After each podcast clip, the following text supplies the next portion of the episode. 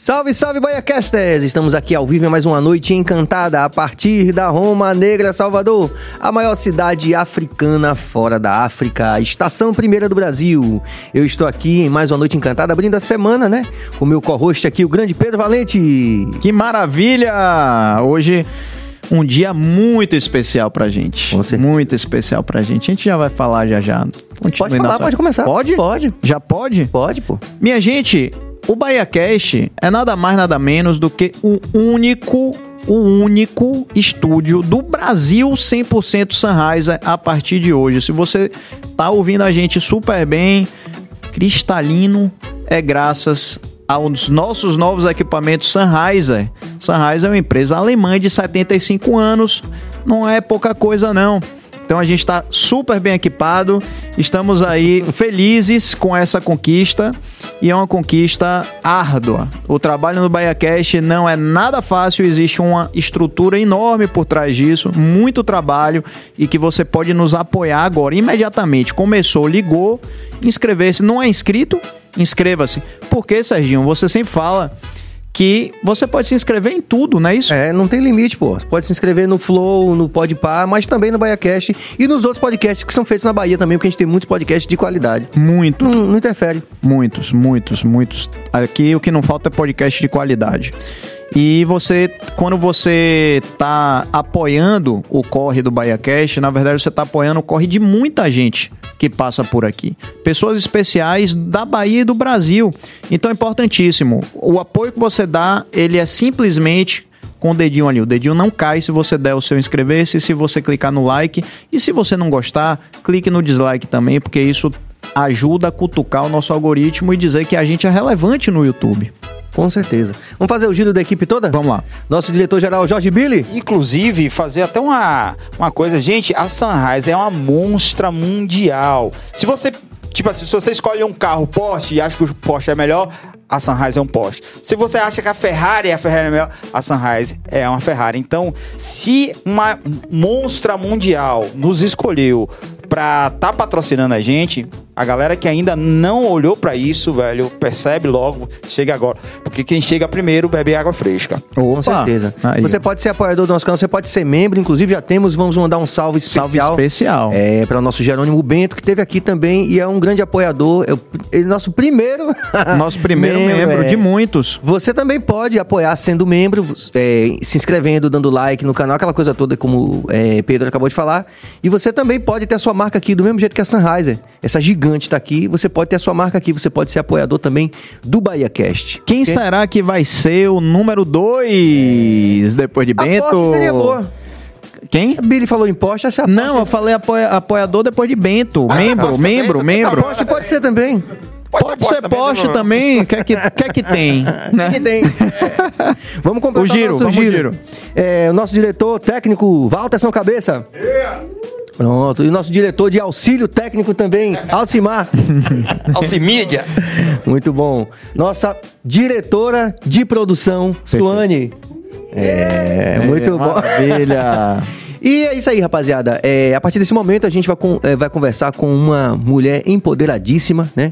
Que é uma referência não só no Brasil, isso é importante, isso fortalece muito, né? Nos dá muita honra aqui no BaiaCast de estar com uma figura como ela, uma profissional aclamada não só em terras americanas, né? Sim. Mas também na Europa, porque ela hoje também está em Portugal, atuando na linha de frente, né, de um processo muito interessante, multidisciplinar, porque ela é jornalista, ela é CEO também de um site de notícias, ela é sexóloga, tem um, um currículo realmente daqueles que a gente precisa de meio programa para poder apresentar, e isso eh, nos dá realmente muito, muita honra, né, de poder dizer para vocês que aquilo que tá, a gente está fazendo no BaiaCast é valorizar o que tem valor, né? Perfeito. E, lógico, com uma boa dose de pimenta também, porque afinal de contas ela é baiana. Sim. e Pedro vai anunciar a nossa convidada. É. Minha gente, hoje aqui o nosso brinde, né? Que não faltam motivos pra gente brindar, mas é sobretudo pela presença dessa moça, que é minha amiga pessoal, inclusive. Aline Castelo Branco, bem-vinda, É. Aline! Um brinde! brinde. Vem, Aline. Gente, eu tava super ansiosa por esse encontro pra vir aqui, sério, porque Eu acompanhava vocês, acompanho, vejo tudo. Eu falei, ai, que dia eu vou lá no BahiaCast. Então tô aqui. Muito obrigada. Sou honrada por você, Oh. Serginho, por Pedro, que é meu amigo. A gente já viveu várias coisas. E é isso. Inclusive, sabia que minha, minha primeira vez foi com a Aline, sabia? Atenção, Epa! você que está vendo o BaiaCast aqui. Não, pera aí, Aline. a Primeira primeira vez de comigo. Pedro Pera foi com a aí, Aline. gente, calma, não Eu não esperam eu molhar disso, o bico. Pera aí, eu disse que a primeira vez foi com a Aline, pera aí. Mas não foi? Pedro, No tá- rádio, rapaz. Dentro da rádio? Não, pera aí, minha gente, calma. Não, aí depois vai estar manchado. Pedro Valente, Aline Castelo Branco fazem um vucu-vucu No Na estúdio. Da no rádio. estúdio, na rádio. Não foi isso. E Pedro, eu sou, um, eu sou um homem é, comprometido, Aline, tá? Também acho, então, assim, também. Só pra deixar claro pra todo mundo. Foi o seguinte, a, quando foi isso? 2012, 2011? Foi 2011, não foi? Pronto, ela tinha um Eu saí daqui em 2012. Ela tinha um programa chamado Confessionário, que era um programa na Metrópole, tarde da noite, que fala, tratava desse assunto. Ou seja, não é de hoje que você Não. trata sobre sexo, né? Não. Então as pessoas ligavam, não tinha censura, e ela convidou um amigo e uma amiga para participarem assim do, do que nunca tiveram nenhuma experiência de rádio nem Então nada foi a primeira disso. vez mesmo. Foi a primeira vez, Foi foi, a primeira vez. foi nesse sentido. Não, e eu tenho que parabenizar porque o seu discurso, sua narrativa, sua abertura, parece que você já domina há muito tempo. Ah, que E lá na, na, minha- na primeira vez, na nossa primeira vez, ele tava lá sem saber direito o que falar. Eu lembro que a gente bebeu como que antes É. Foi. pra poder soltar a língua. Eu levei uma. Você lembra que eu levei um isopor com cheio de cachaça? E levei uma garrafa de vodka e eu ficava botando vodka e Red Bull sem Foi. Parar. Sem parar, e tô bebendo e falando, e os ouvintes entrando e respondendo os ouvintes e tal. Foi muito bacana, foi, foi bem bom. A primeira pergunta que eu queria fazer é o seguinte: sexólogo tem que transar muito? Ai, meu Deus, não. Não precisa, Isso- né? Não, isso tá no imaginário coletivo, principalmente dos homens. Porque acha que sexólogo faz muito bem, ou é bom de cama, ou faz muito vucu-vucu.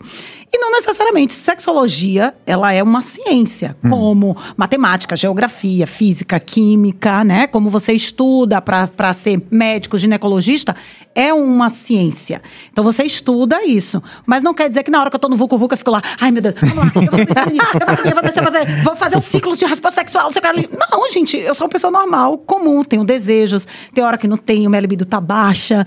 Então, assim, é normal, natural. Eu não fico porque eu lido com isso, o meu dia a dia, que eu vou ficar pensando nisso o tempo todo, ou porque eu, eu faço muito. Não, às vezes eu posso ser ruim de cama, e aí? Entendi. Mas sabe o que é bom, né? Mas sei o que é bom, sei como poder chegar lá. Me trabalhei muito, porque pra vocês terem uma ideia, eu era uma mulher anorgástica. O que, que é isso? A anorgasmia, ela não é uma doença na mulher, mas ela é disparada por questões mais psicológicas, que é a ausência de orgasmo. Então, assim como eu era anorgástica, muitas mulheres hoje são e não conseguem Não gozam. identificar isso, não gozam é, não conseguem identificar isso. Elas acham que durante o ato elas estão tendo o prazer, o ápice, mas não estão. Elas estão tendo uma leve sensação. Por quê? Porque elas desconhecem o corpo dela. Desconhecem como chegar lá, porque ninguém ensinou. A gente não é ensinado pelos nossos pais, não, não conversa assim na escola, e muito menos a gente tem a atitude de ler sobre, de fazer curso, né? Ou de ver até filmes que vão nos conduzir a isso. Então eu comecei a identificar ah, quando eu tinha lá meus 25 anos. Eu falei, gente, tem alguma coisa errada comigo e tal, não sei o quê. Eu tinha um namorado sério, mas eu não conseguia eh, saber se era ou não. E aí, depois de uma frustração amorosa, que eu fui começar a me trabalhar. Eu falei, eu preciso entender o que é está acontecendo comigo. Né? Sofri uma frustração amorosa, fui abandonada pelo cara que eu amava. E aí, além disso, não sentia um prazer. E aí, minha amiga, que é, que é ginecologista e é minha sócia, falou assim: ó, vai estudar. Vou te botar no- na, na pós-graduação de sexualidade humana, você vai estudar, vai fazer processo de coach e tal, não sei o que. Eu comecei a estudar, estudar, consumir, gostei, gostei tanto. E aí virei sexóloga.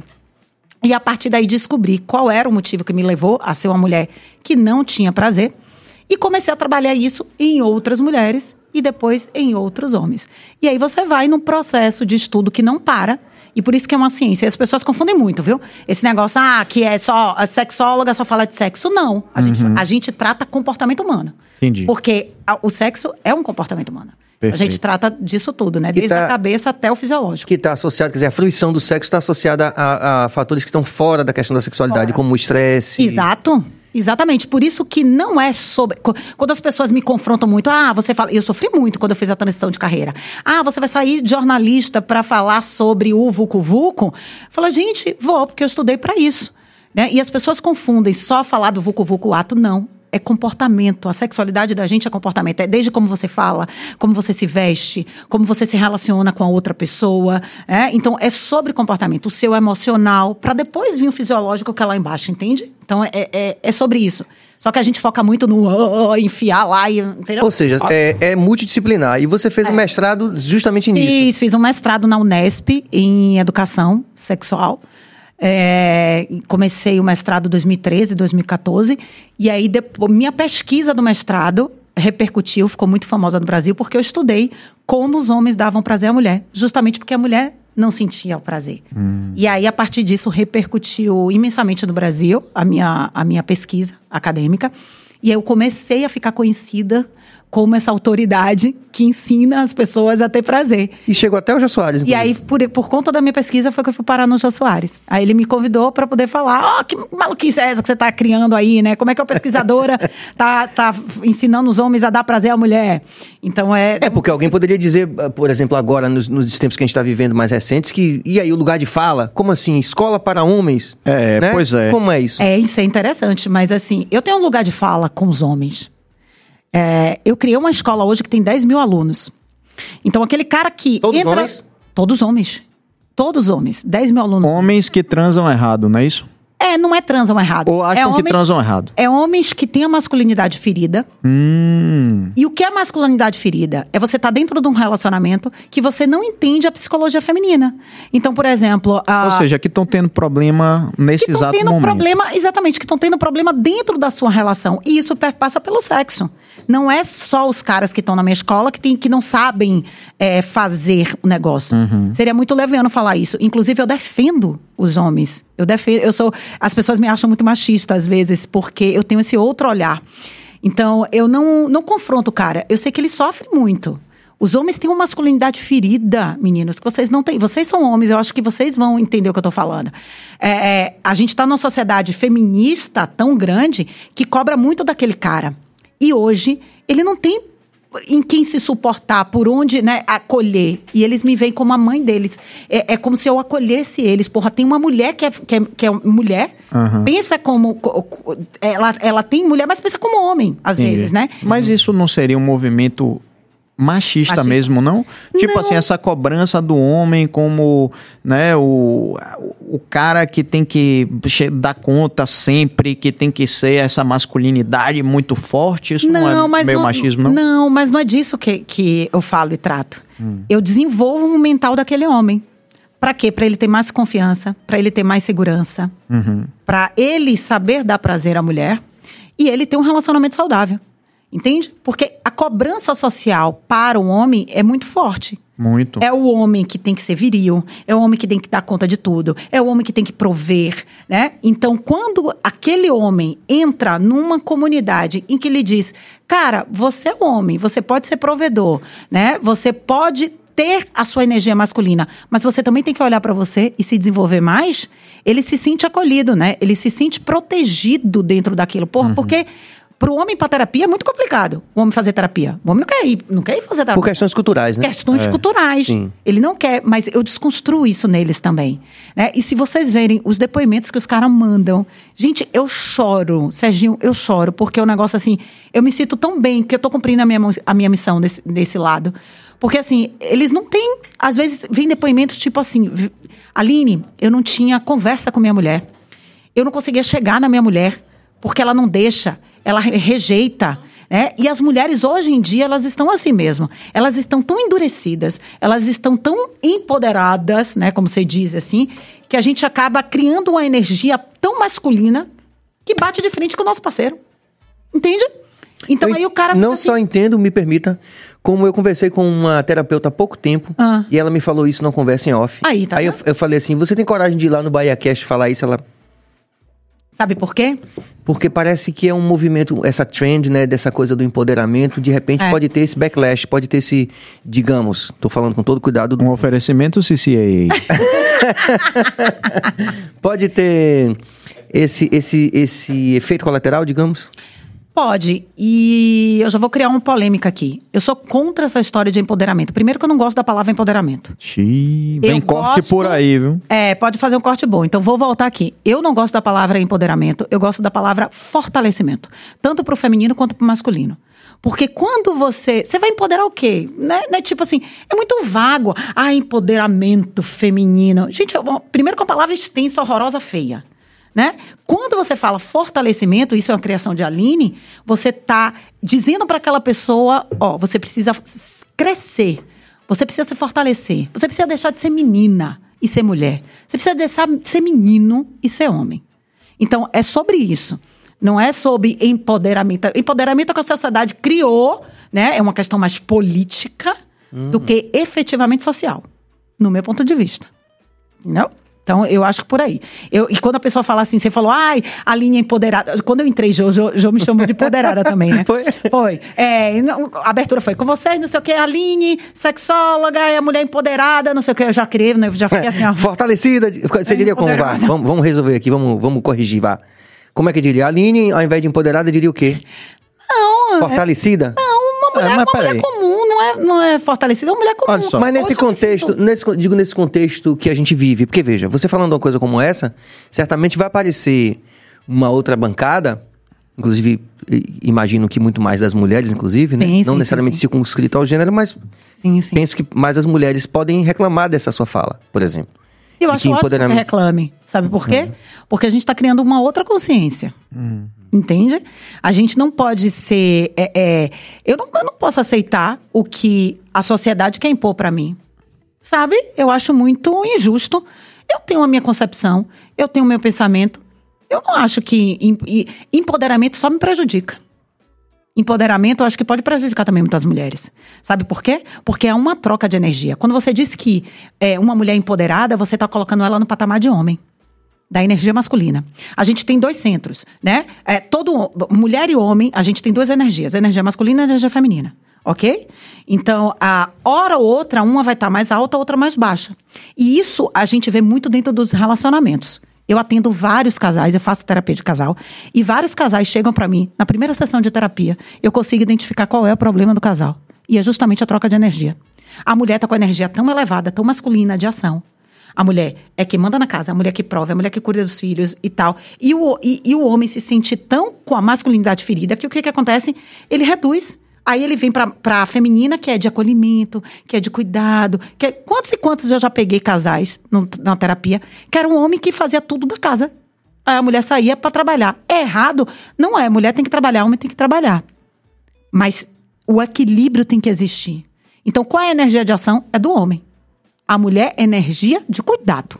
A mulher é energia de acolhimento. Então, quando você fala empoderamento feminino, você está tirando esse acolhimento da mulher. Mas foi exatamente isso que ela me falou, né? Que É. existe, que nessa onda do empoderamento, Pedro, que existe uma, talvez um, um, um, um- um- plus aí que aumenta a energia masculina da mulher de uma forma que acaba gerando esses, esses É. efeitos colaterais. Agora tem um digamos. detalhe aí. Eu, eu, eu sou de humanas, mas você falou um negócio aqui, eu resolvi contar. Você falou que o, o nome empoderamento é muito grande. Fortalecimento tem 14 pa- letras. Empoderamento tem 13.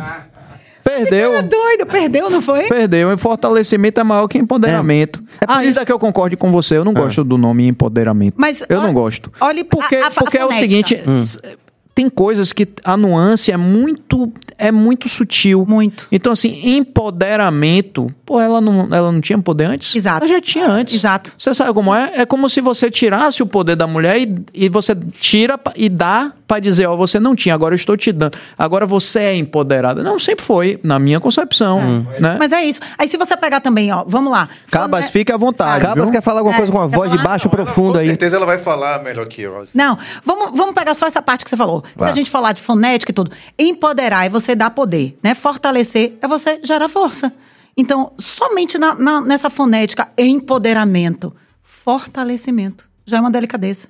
né? Empoderado é uma coisa muito forte, agressiva. Fortalecer. É até, ó como eu mudo o tom para falar. Né? Então, é basicamente isso. Mas é, é a minha, é a minha concepção, é a minha, o meu jeito de ver, o meu jeito de, de viver.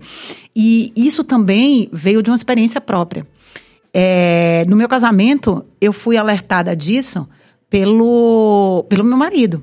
Que ele falou assim, Aline, você tá, você não tá deixando eu fazer as coisas que, que é de homem. Por exemplo, uma simples situação e que eu oriento muito minhas meninas mentorandas, que é carregar sacola do supermercado. Quem carrega de vocês? Você ou ela? É, é uma Tá pergunta? perguntando É uma gente? pergunta, tá perguntando. Eu carrego. Você carrega. Eu carrego. Você carrega. Por exemplo, eu carregava, a gente ia pro supermercado fazer supermercado junto. E quem carregava a sacola pesada era eu pra botar no carro. Tipo assim, eu não deixava ele. Era uma coisa inconsciente minha. Entende? Mas isso, dentro da lógica de um relacionamento e dentro das energias, quem tem que fazer isso é o homem. A mesma coisa, trocar uma lâmpada. Quantas e quantas vezes eu me arriscava e subia para poder tocar a lâmpada de casa e ele vinha para mim e falava: Aline, deixa que eu troque. Eu, não, não, não, não, não, olha, deixa eu trocar logo e não sei o quê. Já ficava agoniada. Por quê? Porque eu estava no meu tempo. Ele tinha o tempo dele. Ou seja, eu pegava a força dele, a energia que é de um homem masculina, colocava em mim e fazia o que ele deveria fazer. Ele deveria trocar a lâmpada e eu depois deveria acolher, abraçar, acariciar e agradecer a ele. Vocês estão entendendo qual que Sim. é a diferença? E isso acaba com muitos relacionamentos. Ainda bem que vai ficar gravado. Vou depois pra eu anotar tudo direitinho. É. Isso, acaba- cai no Enem, viu? isso, isso cai no Enem da vida da gente. Aí o que que acontece? Aí as feministas radicais vêm, você tá defendendo um homem, por que eu não posso trocar uma lâmpada? Por que eu não posso carregar minha sacola? Gata, você pode. Só que você tá aí causando um mal terrível pro seu relacionamento. Olha e é sobre isso que a gente tem que pensar, entende? Não é sobre questões de gêneros. É sobre como funciona a lei. E tá escrito, gente, tá escrito, isso é princípio bíblico, tá lá, tá escrito. Não é assim que funciona. Homem é homem, mulher é mulher, princípio bíblico. E se você seguir, você vai se dar bem no seu relacionamento.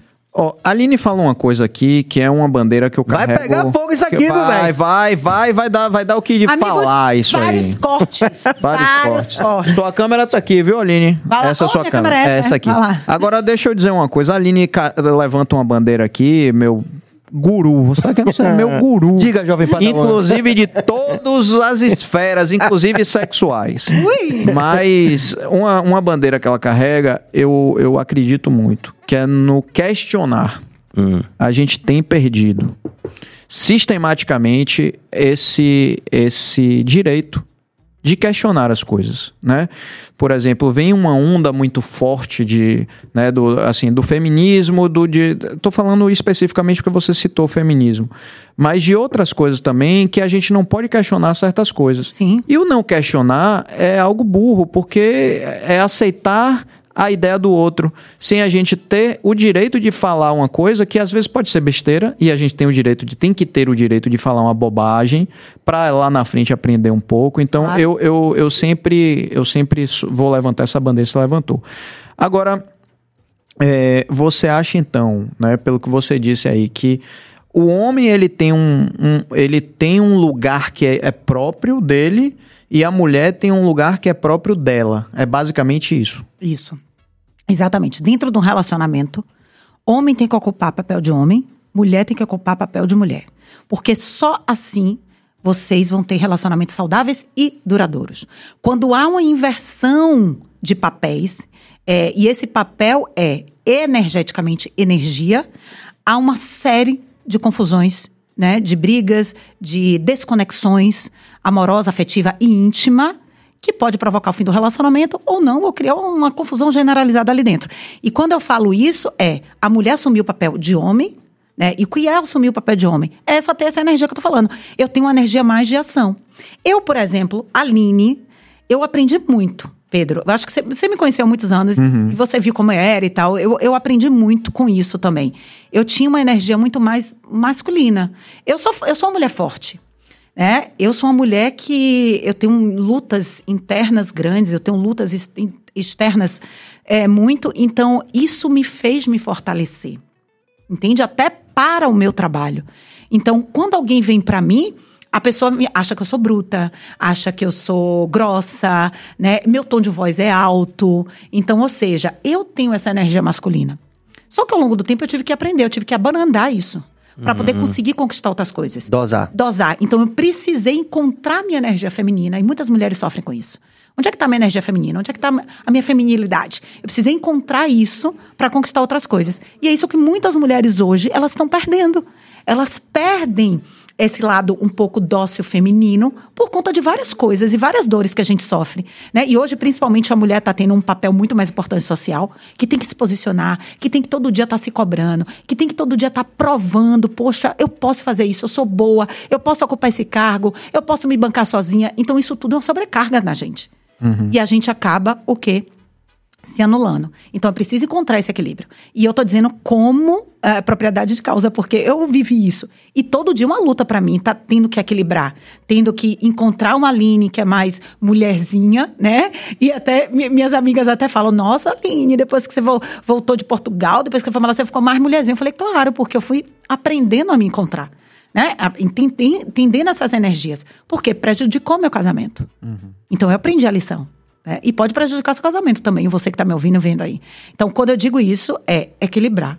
Então, homem tem papel de homem, mulher tem papel de mulher. E isso não é de agora. É lá atrás, ó, muitos anos que já nos ensinaram isso e está lá escrito. Se você aprender, você vai conseguir ter um relacionamento duradouro. Então, só para fechar, essa história do homem desconstruído é uma coisa que você não vê com bons olhos. Não, por, por exemplo, vamos, vamos, vamos botar aqui na prática. Eu observando, eu consigo, eu, eu sou analista comportamental também. Eu consigo identificar vocês dois. Mas eu vou te perguntar: você acha que você tem uma energia mais masculina ou feminina? Eu acho que eu tenho um. Eu acho que dentro de um padrão que se estabelece, né, do que é o padrão masculino, eu acho que meu padrão ele, ele corre um, um bom lado para o feminino. É isso que eu ia dizer. Você é muito de cara. Quem olha para você sabe que você é um homem com o lado mais feminino. Uhum. Não é, galera, presta atenção, não é nada sobre orientação. Não é que ele é gay, homossexual, não é que ele é bissexual. Não. Que também não, não teria problema nenhum, não. é porque realmente eu acho que eu sou um gay não praticante. Não.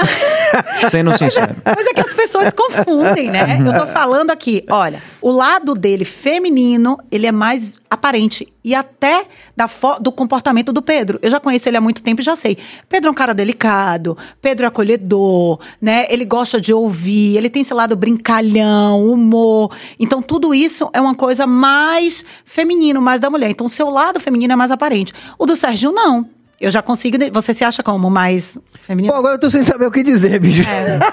Não, mas qual é a sua percepção? Qual é, é interessante percepção de você? Saber. Aí não eu vou dizer sei, não sei. Então. Tô a... realmente tô, tô, tô coletando dados ainda. Daqui pro final do, do programa eu digo. O que eu percebo de você, até também por já conhecer você lá atrás, Sim. é que o seu lado masculino, ele é muito mais evidente, diferente do Pedro. Então são duas pessoas totalmente diferentes aqui.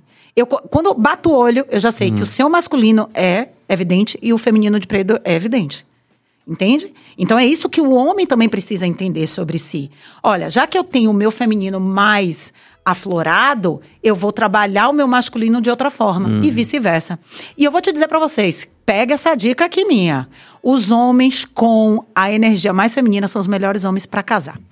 Ó, oh, misericórdia. Eita, nós. É. Aline, mas você tocou numa questão, é, já que é, a gente, veja, antes de tudo, podcast é aprendizado para os hosts. Demais, é. né? Falo e disso tô, todo dia. E eu acompanhei bastante, né? A gente tem esse cuidado de quando a gente vai receber os nossos convidados e convidadas e convidades de é, mergulhar o máximo que eu pude. Aí ele quer que eu entre em outra polêmica. É, é onde eu vou chegar, ah, Aqui, aqui, aqui, onde não faz isso comigo não, que amanhã a Bahia inteira vai estar... Peraí, nossa... pô, é, é onde eu quero chegar, justamente isso. E eu acompanhei bastante, assim, a sua atuação e já dizer, assim, parabenizar, porque é um trabalho realmente belíssimo, né, que você vem fazendo. E que me, naturalmente, eu tenho uma é uma, é uma interseção muito grande com o meu mundo, as minhas ideias, né? O meu sistema de ideias. Mas é, você é, desenvolveu todos esses últimos 10 minutos, essa argumentação em relação à energia masculina e feminina, e você citou somente é, relações heteronormativas. Ok. Como é que fica, então, quando você tem, que é hoje, independente da trend, né? A gente tentar é, entender esse, essa essa diversidade de comportamento e de visões de mundo, como é que fica isso em relação, por exemplo, a um casal é, dois homens ou duas mulheres, por exemplo? A mesma coisa. A mesma coisa. Porque. Um é mais masculino, outro é mais feminino. Como é que é isso? É, porque acontece o seguinte: se você vê, eu tenho vários amigos gays e que estão nessas duas pontas. Um gay que você olha e não diz nada que ele é gay. Por quê? Porque a energia dele masculina tá ali presente. Ele é gay, não, não, não, não- sabe? Tem a vida dele. Bicha né? macho, como a gente chama? É, é bicha macho que É. eu não sabia. Eu nunca tinha ouvido falar não. desse termo. Bi- Lá na, na terra de Billy é assim que chama.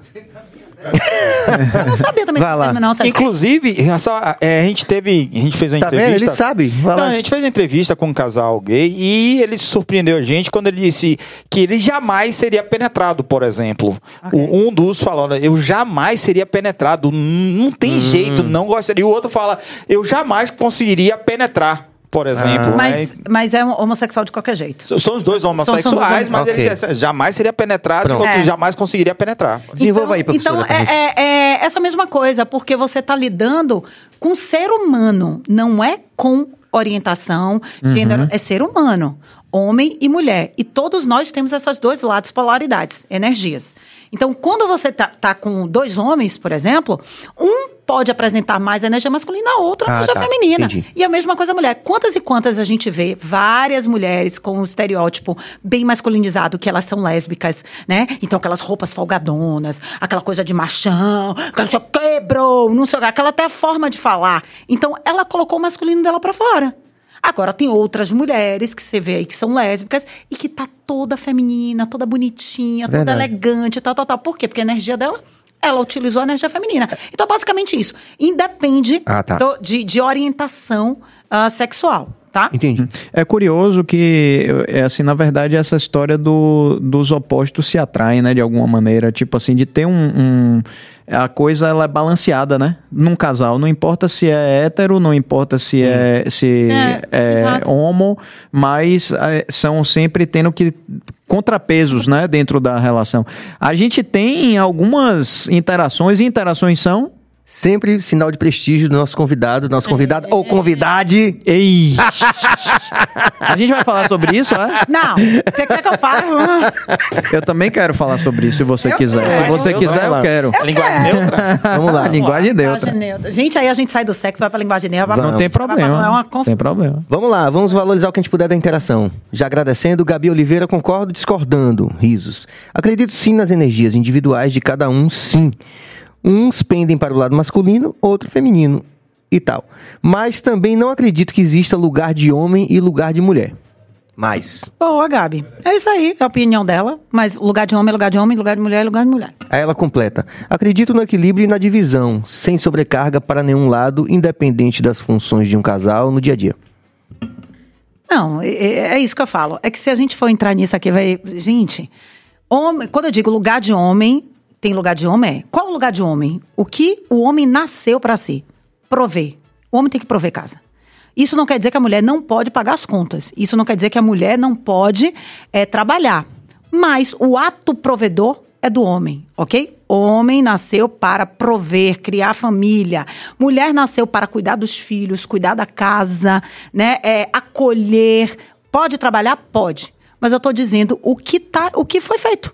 O que nós foi feito é isso. Agora, cabe a você, no seu entendimento, né? Você saber como gerir isso.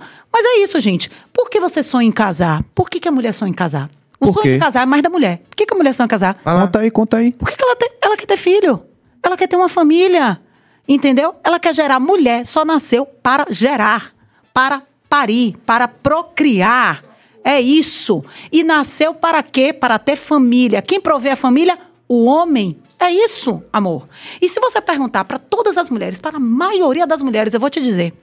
O que, ah, o que, que você gostaria? Gostaria de ter uma casa, filho e o homem bancando minha casa. É isso que a mulher quer. Mas Agora, muitas mulheres não falam não admitem isso. Não admite, gente. Por que não admite? A mulher, a mulher pode admitir. Se você me perguntar, Aline, você quer. Quem banca minha casa? Minha casa é meu marido. Só que eu ganho mais do que meu marido. Vocês entendem a jogada? Eu ganho mais do que meu marido. Você? Isso afeta. Ganho mais do que meu marido. Isso afeta a masculinidade dele? Não afeta porque ele entende o lugar dele. Ele sabe o que se constrói ali. Sim, Vocês mas aí, é, po- mas aí é porreta. Você ganha mais que ele, ele que banca tudo. E você, seu dinheiro vai pra onde? Não, meu dinheiro vai pra casa Vai- também, porra. Seu dinheiro vai pra. é, ela Não, fica botando entenda. dinheiro na- em criptomoedas, em coisa desse eu tipo. Ah, pelo amor de Deus também. Aí não. Não, entenda. Aí tá errado isso daí. Isso daí tá errado. Eu, pro, Gostei eu não. protesto. Não, eu ban. A gente divide, é tudo igual. Entenda o que eu tô falando. A gente divide, é tudo igualzinho, ok? Só que o ato de preocupação, o ato de cuidar, né? Poxa, como é que eu vou é, bancar minha casa e tal? É do homem. O homem, quando casa, ele tem, teoricamente, é, a obrigação de sustentar a família que está ali. E se você olhar todos os filmes, vários teóricos falam isso, tá tudo. Bíblia, tá um monte de coisa que diz sobre isso. Não é a Aline que tá falando. Não é a Aline. Agora, a mulher, ela vem se construindo ao longo do tempo. Ela vem criando independência. E que isso vai provocar ela estar em vários lugares que ela quiser, sim, beleza. Só que, se você conversar, você tem muitas amigas mulheres. Se você conversar numa mesa de roda de mulher e perguntar: ai, gente, você quer casar com homem rico? Quero. Ah, você quer ser sustentada? Quero. Eu também quero. Mas a questão, rapidinho. Eu também é- quero. Essa cena, essa cena de mulheres não, hoje. não, Cabas.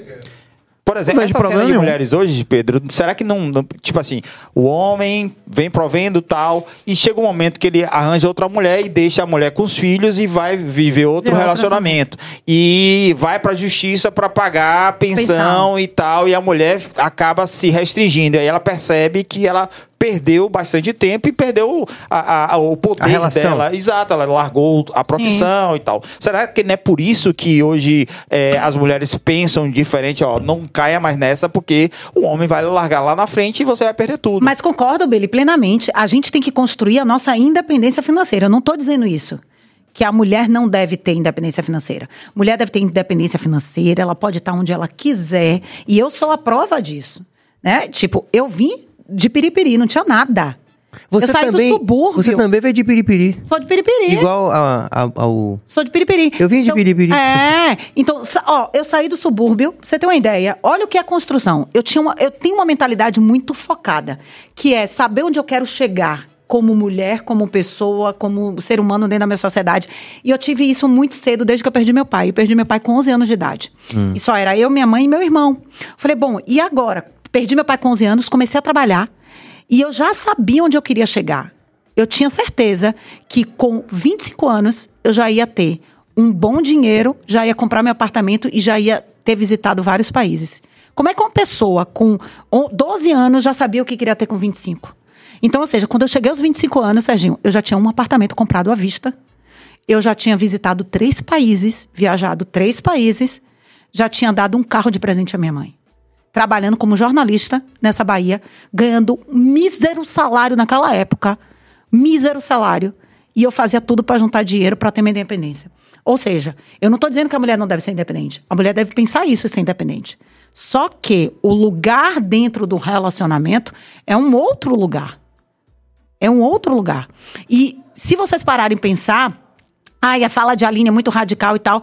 Cara, é radical, você tá ouvindo agora, mas no seu dia a dia, eu, como sexóloga e terapeuta, o que eu atendo de mulheres e que vem se queixando isso, ah, amigo.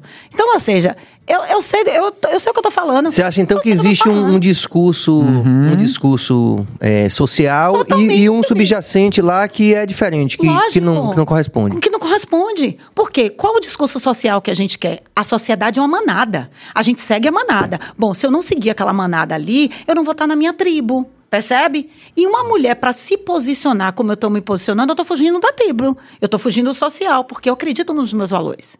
E isso, para mim, é um valor inegociável. Então, você tem que saber qual é o seu valor inegociável. Então, se eu tô aqui falando, gerando polêmicas que podem gerar, é porque eu acredito nos meus valores. Eu acredito em mim pela minha história, por tudo que eu vivi. E eu sei que eu posso chegar. Se eu cheguei onde eu cheguei, uma mulher que saiu do subúrbio, que conseguiu as coisas materiais, que foi para outro país, que saiu de Salvador escorraçada, foi morar em outro país, con- co- conseguiu uma história em outro país, que pouquíssimas pessoas conseguiram né? Eu consegui empresa, eu consegui um programa de televisão, eu sou a única brasileira que fala sobre relacionamento e sexo na Europa. Eu participei de um reality show como especialista. Então, assim, eu tenho que honrar a minha história. Então, se eu como Nós mulher, também, nós se também. eu como mulher conseguir chegar lá, tendo a minha independência construindo, você que está me ouvindo também pode.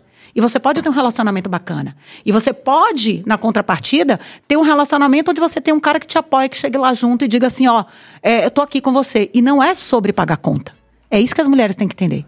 Só que você só quer escutar o que você quer ouvir. O que já está dentro de você. Não é sobre pagar conta. Quando eu disse que eu ganho mais do que o meu marido, mas meu marido chega junto em muitas coisas. Uhum. Que eu não chego, que eu não tenho capacidade como mulher de chegar. Entende? Uhum. Proteção, segurança, né? Acolhimento, lutar por mim. É isso que a mulher quer. Só que ela só tá focada em ouvir o que a sociedade tá pregando. Ai, porque você tem que estar tá na frente. Que, que nada, minha gente. Quero ficar na minha, quero meu marido lá cuidando. É isso que a gente quer. Aline Castelo Aline, Branco rapaz, aqui quebrando, quebrando paradigmas. Atenção, só galera fazer, da Só fazer uma perguntinha aqui. Eu não sei, eu não sei o que, que a Aline acha do meu sósia Caio Já Castro, tem um apoiador aqui em off, de, que é Suane. Está fazendo sinal de ó. Suane tá pulando aqui, rapaz. Suane tá aqui, Aline. Eu, eu não sei Já se eu tô falando. Seguindo, né? Segue meu arroba aí, galera. Fala, Viu? Fala, eu queria saber de Aline, por exemplo, se ela concorda com o meu sósia Caio Castro sobre a questão do homem é, tem que pagar é, juntamente com a mulher, 50-50 na, nas contas e tal, ah. que é ah. aquela, aquela, essa, essa questão que ele levantou. Tá, é, eu acho que a mulher pode dividir conta sim. Eu já dividi várias contas. Só que no primeiro encontro, não, meu amigo. No primeiro encontro, o homem tem que pagar a conta. Olha. O homem tem que pagar a conta no primeiro encontro. Ah, peraí. Mesmo que quem tenha convidado tenha sido a mulher? Mesmo que. Sabe por quê? É um ato de gentileza. É o que eu estou falando da energia. O cara que é seguro de si, que tem confiança e que quer aquela mulher, o primeiro encontro, ele tem que levantar da mesa e dizer assim: Eu vou no banheiro. Ele vai no banheiro, já paga a conta e volta.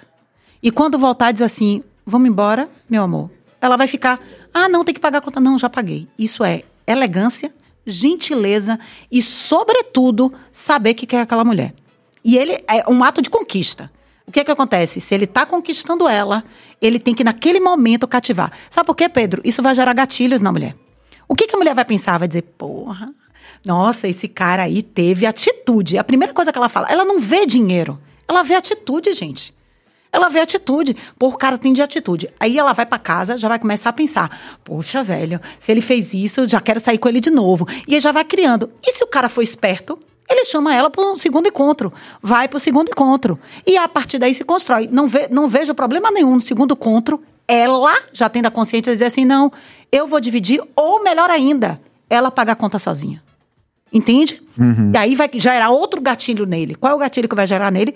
Porra, essa mulher não tá comigo por interesse. Percebe? Olha o jogo que fica. Essa mulher já não tá comigo por interesse, porque eu paguei a conta no primeiro, ela pagou a conta no segundo, ou quis dividir, ela não está me olhando com outros olhos. Mas a primeira vez, o homem tem que pagar a conta por gentileza. Olha só. Tem um, uma situação que eu já vi acontecer de um casal amigo em que o cara, ele estava, é, assim, passando um momento mal de grana e ela era uma, uma mulher que tinha bastante grana, trabalhava bastante, a situação dela era muito melhor que a dele. E a gente saía para jantar e o que, é que, que ela fazia? Ela passava o cartão de crédito dela por baixo da mesa para ele, porque para que ele pagasse a conta, para que ele se sentisse homem Isso. e para que as pessoas que estavam na mesa vissem ele pagando isso. a conta, né? É um negócio assim que mas é isso, eu queria saber se você concorda, porque eu achei um negócio assim, nós éramos amigos, todo mundo amigo, todo mundo sabia da situação, ninguém causaria estranheza ela pegar e pagar a conta. Mas tinha esse ritual. Você acha que isso daí, aos seus olhos, se você estivesse nessa mesa também, você acharia estranho? Eu, ah, isso daí eu acho estranho. Porque se vocês são amigos, tá todo mundo sabendo da situação, não tinha problema nenhum. E outra, ele é um casal, né? É, se é um casal já casado, já tem uma intimidade muito grande, não tem problema nenhum ela tirar e, e passar e pagar. Não, não tem, porque é um acordo entre eles, entendeu, gente? Principalmente casamento, é uma coisa muito séria. Então, é tudo envolvido. É, é, e ali tá ele e ela, não tem problema nenhum. Agora, esse ritual de passar por baixo, sabe o que, que isso significa? A gente tem que fazer outra leitura. Ó a leitura. Vocês estão ouvindo o meu discurso. Se ela passou para baixo, é que ela. É isso. Mulher gosta de sentir segurança, sentir protegida. E quem banca isso é o homem, gente. Se ela passou isso daqui, ela não quer se sentir humilhada pelos outros, porque quando você tá numa mesa, você tá com vários casais. Como é que funciona a divisão? Quem paga? Os homens. Vamos dividir por três, né? E quem paga, vamos supor que a gente fosse três homens, estivesse aqui nesse casal. Vamos aqui dividir a conta, galera, e tal. Vamos lá, vamos dividir eu, Serginho e Pedro. São os homens da mesa, ok? É o homem que paga. A mesma coisa, ela se sentiu humilhada por isso. Por o cara dela não ter o dinheiro e não fazer essa divisão com os outros amigos. Aí ela faz esse ritual, o que é um erro. Mas eu, mas eu, eu volto a dizer, o que, que a mulher quer? A mulher quer se sentir protegida, ter a ação do homem, e o homem é prover. É isso, gente. Ó, o discurso de Aline tá me deixando confuso, viu? Tá mexendo no meu, tá mexendo na- nas Não, e eu tô calado aqui- neoconvicções. Quando eu tô Mas muito calado é assim, é que eu tô ouvindo, viu, gente? É, Mas você tá, tá, Não, e outra você tá coisa, confuso? porque a sociedade tá empurrando um outro discurso. Entendeu? E assim, e, e é um movimento de tsunami. Acachapante, acachapante. Exato, Mas de e- tsunami. E o que que você concorda, então? Agora eu quero saber, Pedro.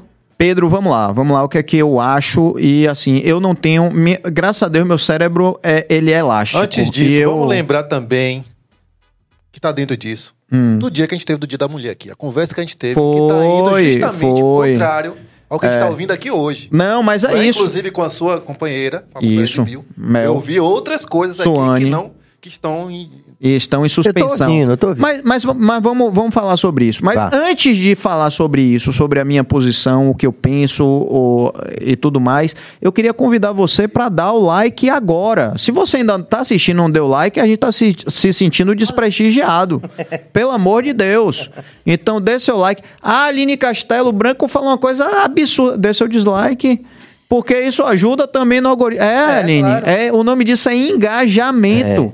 Vamos E lá, minha também- gente. Se inscreva aí, por favor. O objetivo aqui não é a gente propor um modelo de Não. mundo é, inquestionável, Inquestionável, não. de jeito é a nenhum. gente levantar justamente esse, esse espaço aqui como um espaço de discussão mesmo, pra gente aprender coletivamente. Trocando em Agora- miúdo, a gente não vai cagar as regras. Como O que é isso, falam, rapaz? exatamente. Precisa falar isso? É, É, deixa eu falar Vá, um pouco o que eu acho. Eu acho que vale a pena você também falar. E... Depois eu quero fazer uma pergunta, É. mas pode ir. Eu acho assim, é, a mulher, é, a mulher, ela hoje, é, ela pode muitas vezes, é, sempre que ela quiser, ela pode chegar no lugar que ela quiser, de verdade. Eu não consigo ver uma distinção de uma distinção de habilidades. Eu não consigo ver, porque eu acho que existe essa coisa da energia é, muitas vezes uma mulher com energia do que a gente pode chamar uma energia masculina, como você falou, né? E, e em certos casais eu, eu vejo que isso cabe, sabe? Por exemplo, em que o homem é o cara acolhedor, é o cara familiar, é o cara que cuida da casa, e a mulher é aquela leoa que, Isso. que protege a prole, que bota dinheiro na casa e que vamos que vamos e que toma as decisões. Então eu vejo isso acontecer em alguns modelos próximos de mim e que eu vejo que se não fosse assim, não haveria casal. Porque o cara é muito mais energia feminina e ele, isso não vai mudar nele. E a mulher é uma energia dominante, né? Vamos chamar assim. Então não funcionaria de outra forma. Então, é, isso buga um pouco minha cabeça quando você fala de que é necessário que um homem viva esse papel e que a mulher viva aquele outro papel, né? Mas você não precisa mudar a sua forma. Você é Pedro. Sua energia é mais feminina. Né? A da sua companheira, ela tem uma energia mais feminina que casa com a sua. Entende? Vocês não precisam mudar isso. Vocês só precisam equilibrar no momento certo. Entende? É isso que eu tô te falando. Você só precisa equilibrar. É a mesma coisa. Eu tenho uma energia mais dominante. Eu sou essa leoa que você falou. Vou pra luta, papapá, papapá. O companheiro não. Ele é mais tranquilo. Ele tem a energia que é feminina. Mas a gente consegue se casar. Por quê? Porque ali você vai encontrando o equilíbrio. Entende? Não é pra você mudar quem você é ou colocar, não. O Serginho tem a, sua, a, a energia dele. Sim. Ele não vai mudar com a mulher, mas em algum momento dentro do relacionamento pode dar uma merda. Porque se os dois não tiverem consciência ali da- de que momento tá usando, dá um bug fenomenal. e aí um entendi. fica mais É dominante. causa- situacional. É situacional. Entendi. Aí um fica muito mais dominante com o outro, aí dá merda geral e pronto. Mas independente de qualquer posição, de concordar ou não, eu só queria deixar registrado que eu acho muito salutar a gente poder discutir isso. Com certeza. E ouvir de você uma contramão da opinião do senso comum atual, que é esse tsunami de que prega o que você não prega. Mas a gente ouvir isso é muito bom. A gente Não, poder falar sobre isso, de, assim, Mesmo sem medo porque- de falar. Mesmo porque, assim, a atuação de Aline, o discurso de Aline, ele, é, ele, ele quebra paradigmas o tempo todo, né? Verdade. Numa outra, num outro, num outro, numa outra direção, por exemplo, você está se colocando como uma pessoa que estudou e quer compartilhar a sua experiência, a experiência de outras pessoas, para melhorar a saúde sexual, inclusive, de homens, de homens Mulheres. e mulheres. Né? Então tem a escola para homens. E você falou uma coisa que a gente até deu um certo spoiler ali no, no, no Stories, dos três erros que o homem Ah. comete na cama. Você quer falar disso agora? Quero, bora lá, que eu quero falar disso. Vamos lá, O que, quais- que você acha? O que, você acha que, que é o primeiro erro? Fala aí. O Pô, eu tô. Eu, olha, sinceramente, eu tô que, aqui que você pra. acha, Billy? Fala aí, fala, Vai. dá uma aposta aí. O que, que vocês acham que são os erros? Os erros? É. Pra mim, linguagem. Eu acho que, que o homem. por- Até porque, tô falando como baiano. O baiano, ele a- acha que. Mas na cama, você fica lá. Não, rapaz. todo? É, ele- você quase acertou. É língua. Não é linguagem. Porra. Vou até no banheiro. Não, É. eu digo assim, o que o homem fala, ah, vem aí, faça tal coisa. O linguajar na cama é Ah, complicado. linguajar, linguajar, pode Entendeu? ser. Eu tô pagando as contas e você tem que. Como é como dizia aquele ator, né? Eu vou lhe usar Vou lhe usar hoje e tal. é, Essas coisas, não pergunta se a mulher quer ou não e tal. Eu acho Mas que. eu estou Tá ligado em extremamente. você aqui. Eu, eu tô extremamente com vontade de eu sou- fazer pipi, eu mas vou- eu não quero ir. Vamos dar Mas a eu vou voz. avisar logo uma coisa. Vamos dar a voz da nossa Não tem convidada. intervalo, não? Eu fui, eu fui Não tem, não. pré-diagnosticado como demissexual, que talvez você saiba. é, sou você como o quê? Demi? demissexual. Eu fui pré. Pré. É, o que é Vamos explicar. Não, Aproveitar que a Aline tá aqui, vai, Aline. explicar. Mas, mas, mas a O que é um Peraí, demissexual? Agora vocês estão confundindo minha cabeça. Vamos Peraí, demissexual. eu falo do que primeiro? Demissexual. Do, do homem ou do negócio? Não, primeiro Aí você vai que é demissexual. Então, existem va- vamos, vamos agora compreender. Existem vários tipos de orientação sexual, tá? O que que é orientação sexual define quem é você. Se eu sou hétero ou se eu sou bi, sexo, de- assexuado, demissexual, tem uma série de situações. Calma aí, existe gente assexuada? Assexuado tem. É mesmo? que é assexuado? É aquela pessoa que não gosta de ter relação sexual, mas gosta de se envolver com alguém ou de ter um relacionamento. Só que o relacionamento pro assexuado não passa de uma mãozinha, de um carinhozinho, mas Não tem ato em vucu-vucu. si não tem vucu-vucu. Inclusive a novela da Globo tá mostrando isso aí do, do de é um ator, não sei quem é, que alguém mandou pra mim, eu tive que estudar isso pra ver. Não me lembro o nome do ator, mas é a novela das nove, tá falando sobre o assexuado, que ele gosta, é apaixonado por uma menina, quer ficar com ela, mas não rola o vucu vucu e a menina saiu dele, não quis mais ele. Ó, por que será? Por que será? Foi Por isso. quê? Sim, mas vamos lá. É isso. Mas tem. Então, tem. Tem pessoas que o desejo pelo ato ele não é aflorado por conta de é, hormônios, estímulos que não levam para aquilo. Ok? Aí a gente tem agora a parte do demi. Né? O demissexual é um pouco parecido com a sexual, mas ele não, não quer. Não, é é porque as pessoas vão. Tem um pansexual.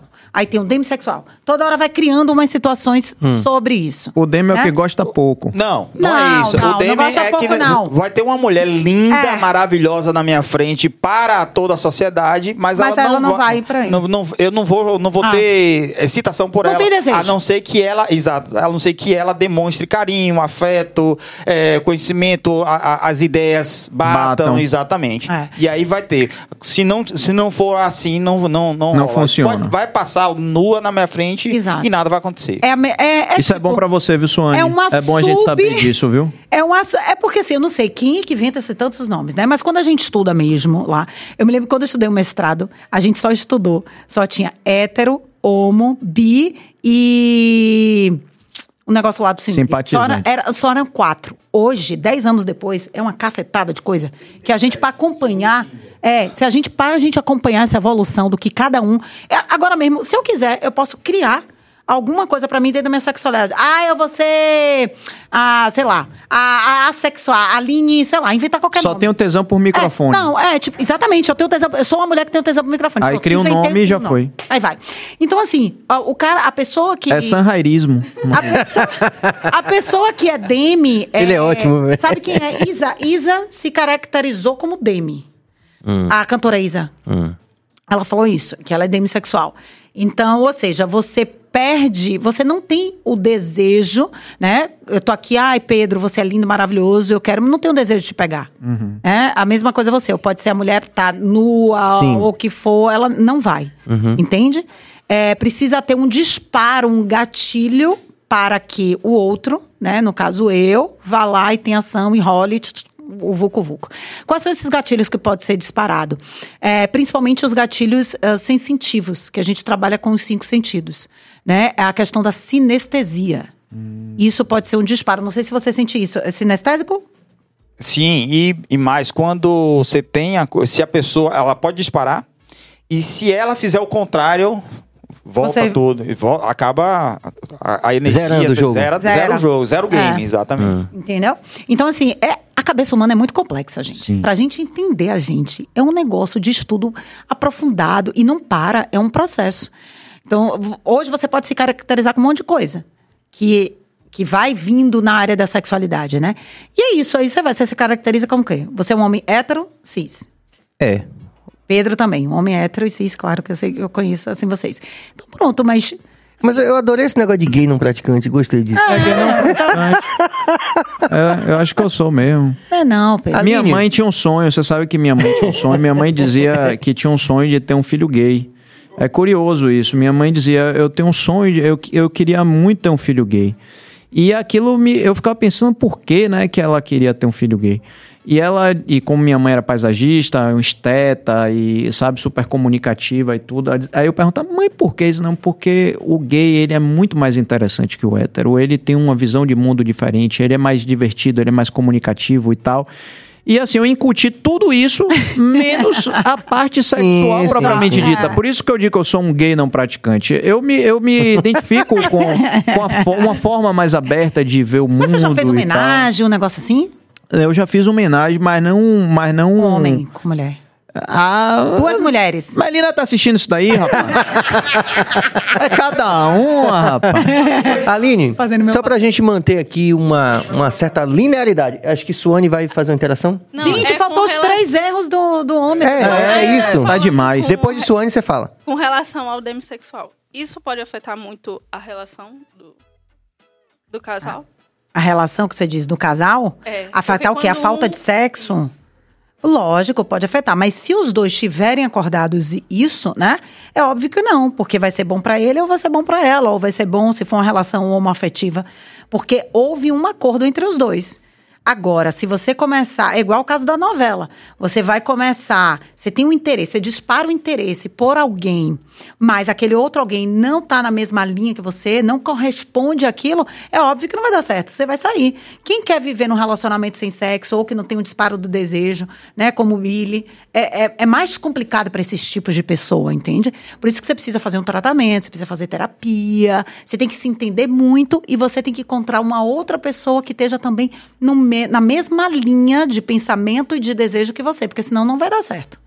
Não tem como dar certo, né? Então, por exemplo, eu procuro, eu procuro Billy, vou ficar aqui, vou seduzindo ele, vou fazer a coisa, mas não dispara o gatilho nele, que, que ele necessita disparar. Então ele não vem pra mim, eu vou ficar frustrada, ok? Eu vou achar que a culpa é minha. Olha como a mulher pensa, né? Mulher, mulher louca demais.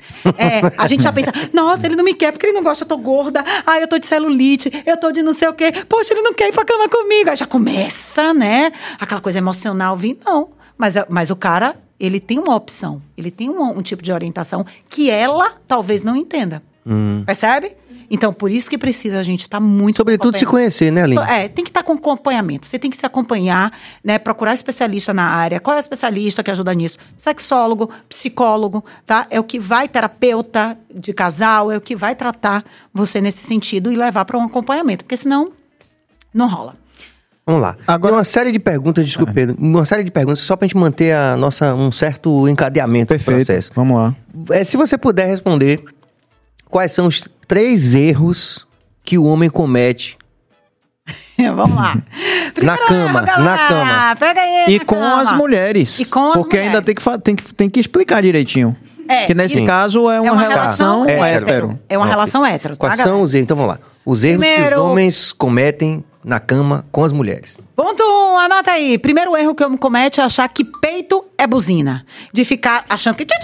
Ficar, pega no peito. Gente, peito não é buzina, pelo amor de Deus. Tem uma, tem uma coisa aqui, uma delicadeza, uma estratégia, né? Então, aquele cara já chega pegando uma massa. Gente, não é buzina. Primeiro erro, tá? Segundo erro, você vai lá pra prática da preliminar.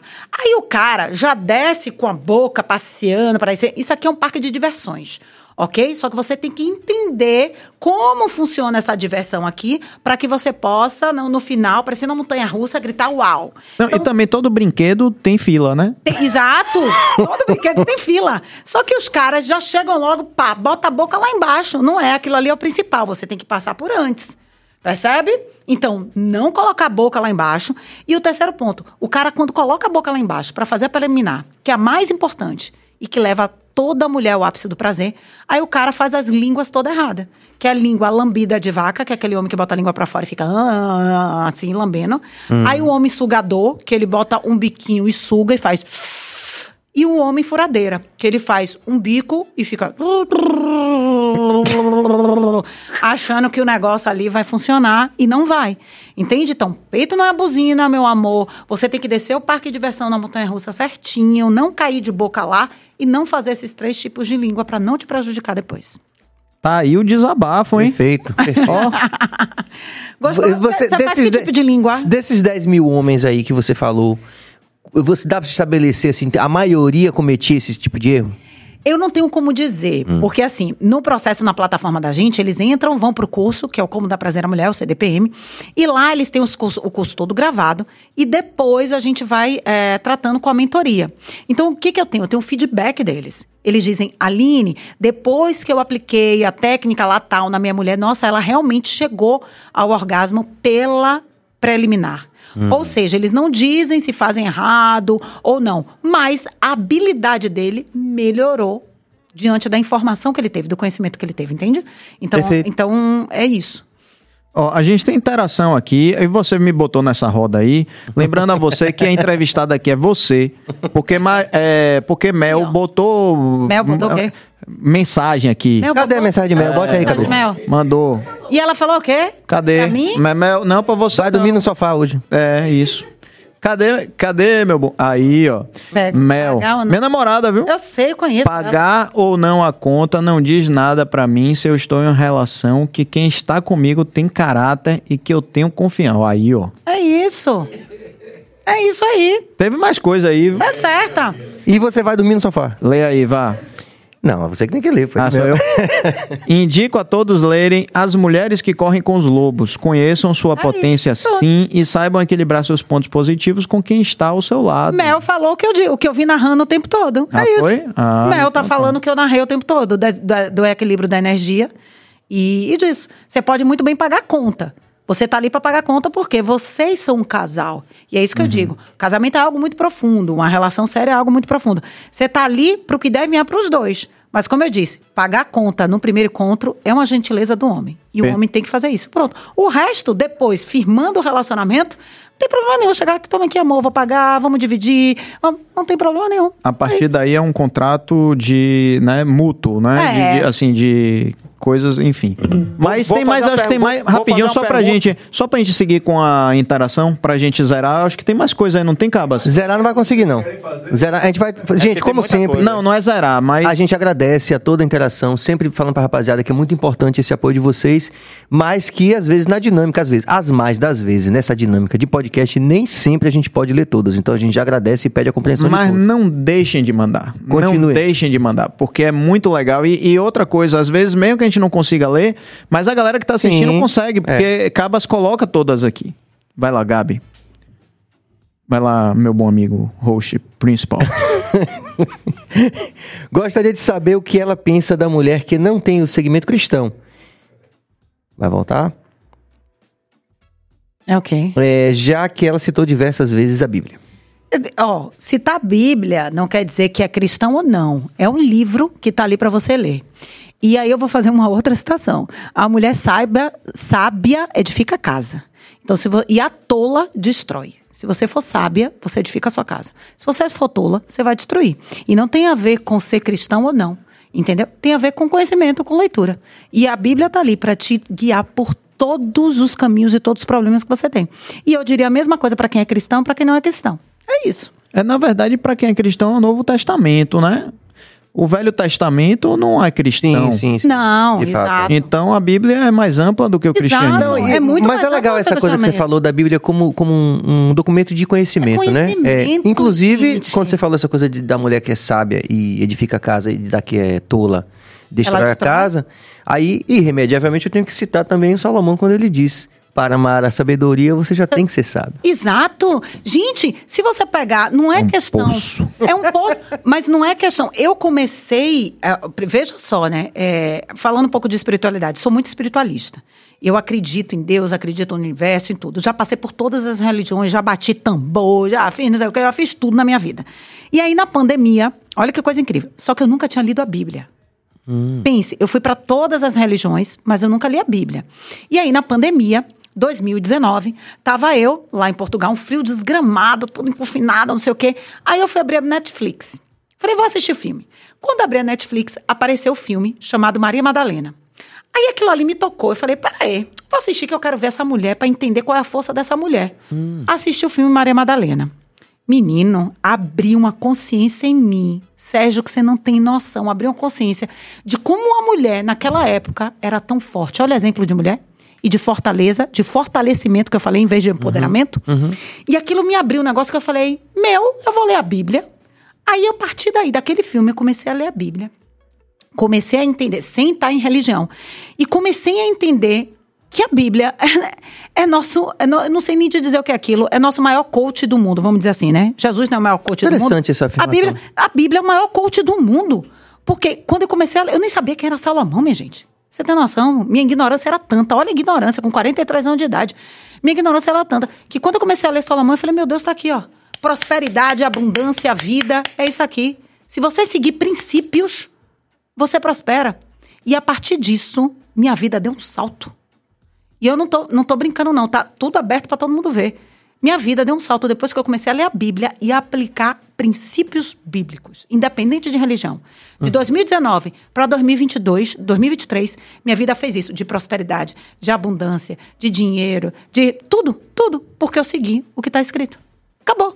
Então, quando eu digo que a mulher sábia edifica a casa e a tola destrói, minha amiga, você tem que começar a ler a Bíblia. Deixa eu fazer uma pergunta aqui. Tem muitas Basta- perguntas, tá difícil a gente falar hoje aqui, porque Isso. Vamos lá. a Aline É, está despertando na gente essa vou vontade tirar- de conhecer Vou tudo sair mais. um pouquinho desse assunto, vou pra política. Bora! Isidório, quero o xixi, deputado, ainda é gay? Como Meu amigo, sexóloga. Você tá me perguntando isso? Não, como sexóloga, isso é possível? Isso é possível que um cara realmente, como ele, ele, fa- ele é cristão e tal, e ele diz que a, que a Bíblia trouxe ele para o mundo. Você, como sexóloga, você acredita que o deputado Isidório deixou realmente de ser gay? Ó, ó, Existe eu vou gay? dar. Existe, ó, tudo é possível. Eu não, eu, Aline, não posso chegar pra você e, e afirmar categoricamente como uma verdade absoluta. Porque, gente, tudo é possível.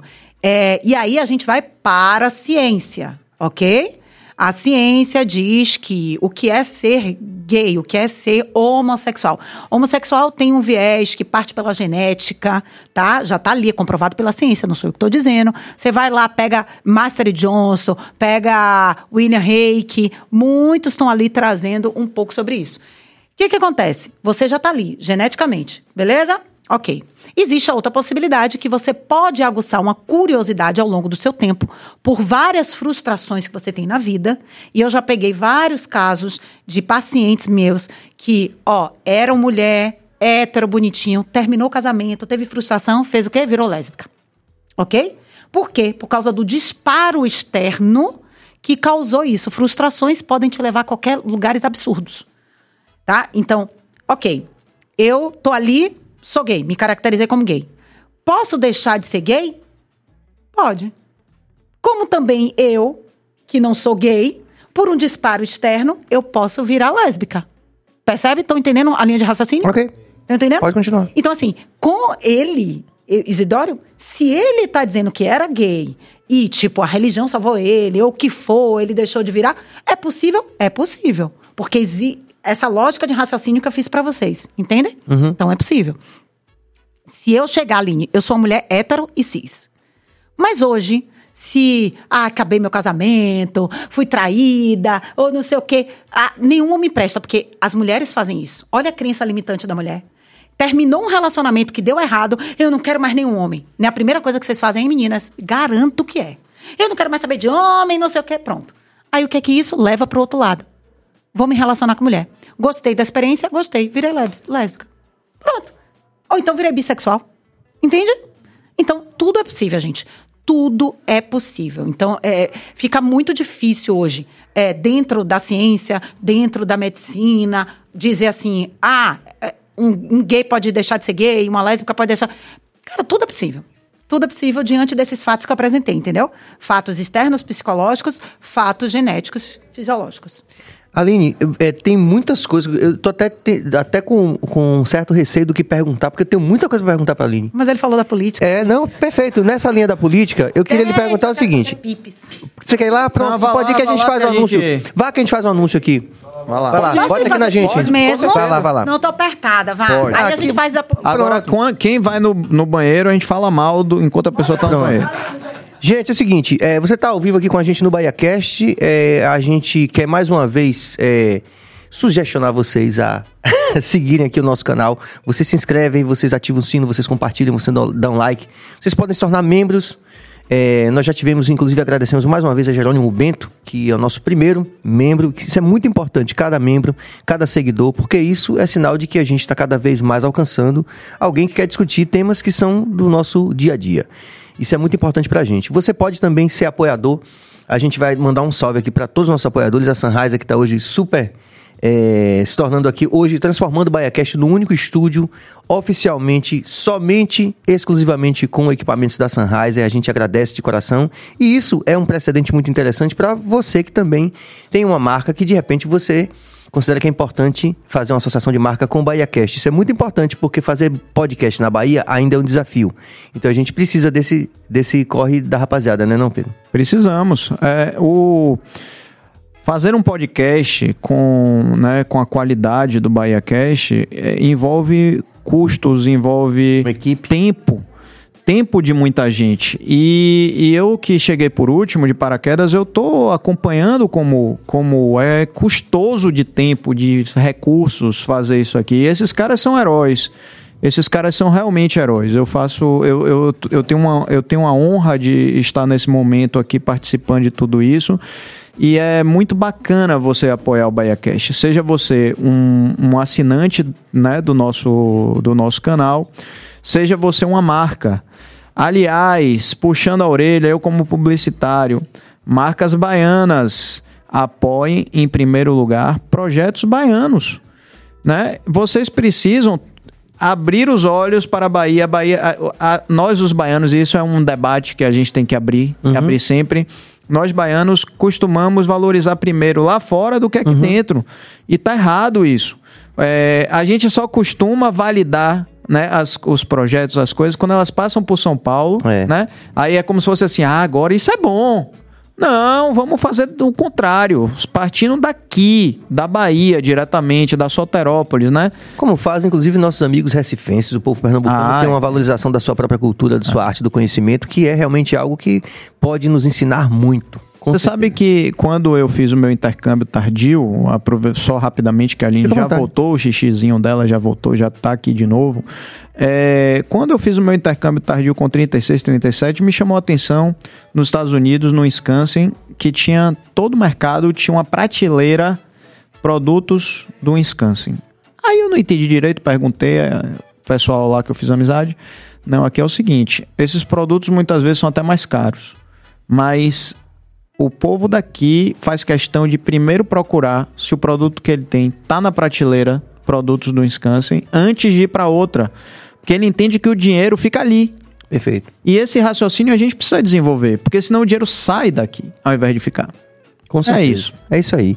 E também mandar um salve para o nosso grande Prince Adamo também, do Original Ateliê, que é um grande apoiador. A gente está realmente tendo um fluxo muito grande, muita gente está entendendo e a gente está tendo uma, uma série de marcas que estão aí no processo de fazer parte do BaiaCast também. Então a gente agradece aí. E vendo, rapaziada. tá vindo novidade por aí. É, a gente falou em off aqui. tá vindo novidade por Inclusive, aí. nosso site, acho que já semana que vem já vai estar rodando. Muita gente está procurando nossos copos, nossas camisas e certeza. tal. Já vai estar rodando semana que vem o site e tal. Além das no- outras novidades também, né? Eu posso fazer um. Ah, desculpe. Então, obrigado aí, rapaziada do Original Ateliê. É, rapaziada da Empatize também, que tá vindo também visitar o nosso estúdio essa semana. Carlos Costa, rapaziada, que também é uma, uma iniciativa daqui, que a gente também quer valorizar. Show. E vai estar junto com a gente a partir da próxima semana. Mas você ia falando. Eu tenho, eu tenho uma dúvida que talvez a Aline possa me ajudar. É... Por que que, via de regra, homem gosta de assistir pornô e mulher não? Ô, eu tava a ponto de falar isso. Posso, posso completar? Pode deve. Porque, ó, veja só, Aline, tem um lado, um lado é, igualmente polêmico da tua atuação, que é, num dos vídeos você fala da pornografia como uma possibilidade de é, pedagógica, certo? Mas a gente também tem uma grande bancada, e nessa bancada uma interseção muito grande mais do público feminino, que denuncia a pornografia como exploração da mulher, essa coisa toda. Eu queria que você Tá. discorresse sobre isso. Ai, eu vim mais polêmica, gente. Vocês vieram aqui pra me massacrar, né? Não, Não, a gente não, quer não, que você não, diga o que não, você não. pensa, porque eu acho relevante. Eu acho Aliás, relevante. de verdade. Aliás, Serginho falou uma coisa que é tão bonita e verdadeira. Aqui é um espaço de acolhimento. Então, assim, tudo que a gente quer é que você se sinta bem aqui. Não, tô me sentindo super bem. Que bom. Porque eu tô falando tudo Pode que eu pra quero. lascar, Aline. Diga o que você pensa. Volta pra lascar. Ó, primeiro, sistema de pornografia. Por que o homem ele se atrai mais do que a mulher? Porque o erotismo é diferente no masculino e no feminino. Tá? Então, o eros do homem, ele dispara muito mais pelo visual. A mulher dispara pelo sensitivo. Então, a mulher precisa ouvir, sentir, ser tocada. O homem, no visual, já vem, ok? Então, o pornô trabalha muito o visual. É mulheres nuas, objetificadas, né? Homens com negócios gigantescos que não representam a paus do realidade. tamanho do mundo, né? Meu, não representa a realidade da maioria dos homens brasileiros. Causa uma, uma demanda, né? E certamente. Não, e causa um negócio absurdo. Fora as cenas que são acrobáticas. Joga a perna pra lá, joga a perna... E, na realidade, não é isso. Não é isso que funciona. Mas porque eles procuram mais. Aí vem uma outra linha. Eles procuram primeiro, ou porque o estímulo dele, o ciclo de resposta sexual, para vocês entendam, a gente tem é, cinco etapas do ciclo de resposta sexual, que foi descoberto por Master Johnson em laboratório para identificar o que é orgasmo. Então você precisa passar por essas etapas, que é uma etapa de preparação, a etapa de aquecimento, exploração, o ápice e a multiplicidade. No momento em que o homem, dentro dessas cinco etapas, há uma ruptura, o que, que acontece? A ruptura é, bom, eu não consegui passar por uma dessas etapas. Ou seja, porque tem disfunção, tem problemas psicológicos, né? Ou a mulher não se conectou com ele emocionalmente. Então, houve uma ruptura no processo, o que, que ele vai buscar? Ele vai buscar fatores externos para se excitar.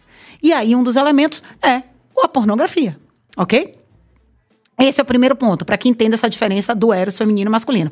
A mulher, para aquilo, a mulher olhar para aquilo é como se fosse uma ofensa para ela. Poxa, por que eu preciso daquilo para me excitar e ele não está me excitando? Não está me entregando o que eu quero. Então, para ela, há uma distância muito grande dali. Para ele, não. Ele se aproxima, chegou lá, bateu a punhetinha dele, foi, tá tudo bem, olhei, ok, pronto. A, a questão do, da, da pornografia hoje, como é que eu encaro isso? Ah, primeiro ponto, quando você falou sobre isso da, do processo pornográfico como educacional, foi um trabalho que eu fiz para a Associação de Sexologia Brasileira, ah, onde eu trabalhei dois escritores famosos do século passado, que foi Aretino e Sade. E aí, é, Sade, ele trabalha pornografia na, na, na década 17 e 18 como um processo educacional. Inclusive, ele tem um livro mara- maravilhoso que se chama Filosofia da Alcova. E nesse livro, ele ensina uma menina de 17, 15 anos, mais ou menos 15, não vou me lembrar a idade, mas mais ou menos 15 anos, a ter iniciação sexual. E ele dá uma aula de sexualidade ali para aquela menina, ah, descrevendo momentos que são pornográficos, mas naquela época não era considerado pornográfico. Mas a- a- aquilo ali, a iniciação sexual, a pornografia que eles trabalhavam no século XVII era pela escrita, pelos contos ou, pela, ou pelas imagens, que eram aquelas mulheres mais gordinhas, sensuais Uhum. Imagens e tal. estáticas. Imagens estáticas e tal. Então era isso. É, eu acredito que a pornografia ela pode ser um viés educacional, sim, desde quando ele for certamente trabalhado. Lá na Europa, a gente tem uma indústria pornográfica que já está trabalhando esse processo de porno educativo. E é muito interessante. Eu fiz uma, uma palestra com eles lá na cidade do Porto, numa feira de sexualidade, e foi aí que eu conheci esse porno educativo. E os vídeos são totalmente outros, são totalmente diferentes. Eles, eles Do pornô tradicional. do pornô tradicional. Eles usam a sexualidade mesmo para ensinar aquela pessoa. É bastante interessante. O porno tradicional, ele desvaloriza, ele coloca coisas ali que praticamente é inexistente para o real humano, e aí sim, ele cria uma geração de pessoas viciadas, principalmente os homens. Aí você vai criando ciclo de compulsão, ciclo de vício, homens broxas, homens disfuncionais, porque eles, eles, no inconsciente deles, eu só vou ter a excitação, eu só vou ficar de pé duro se eu assistir aquilo ali. E olha o que, que acontece com muitos. Eles, eles têm um relacionamento, eles são casados, mas eles precisam assistir. Tem muitos que fazem isso. Eles assistem, né? É, bate a punheta dele, depois vai se relacionar pra cama com a mulher. E quando chega lá, que tá no rally rola e tal, ele já não consegue ter ou uma ereção saudável e nem ejacular. Olha só, olha só. Mas esse negócio de pornô educativo, né? Nunca tinha ouvido falar. É. No pornô educativo, a punheta é o dever de casa. É basicamente isso, Isso pode ser. né? Pode ser, né? Pedro é fantástico, mas na ser. moral. É, é, eu Eu acho, acho que é uma coisa interessante. Agora, outra coisa. é- Mas é a forma dos vídeos, da condição dos vídeos, entendeu? Pronto. Eu estava falando isso porque quando eu, É eu fiz eu, eu fiz uma maratona nos seus vídeos, nos seus trabalhos assim durante desde domingo. Esse aí virou seguidor ferrenho. E viu? aí eu acabei, claro, eu fui logo, fui seguir, o primeiro, o primeiro passo foi esse, mas eu acabei é, chegando também em alguns autores é, que inclusive é, é, denunciam na pornografia. A gente tem a Louise Perry, por exemplo, Sim, que sim, hoje é uma sim. voz muito... Ela inclusive tem um, um- um- um livro Mas muito... eu não sou a favor da pornografia, não. É entenda, isso, viu? pronto. Eu tô mostrando os dois lados. É isso, isso ficou claro agora pra mim. Né? Porque no momento, no primeiro vídeo, não, na- não ficou.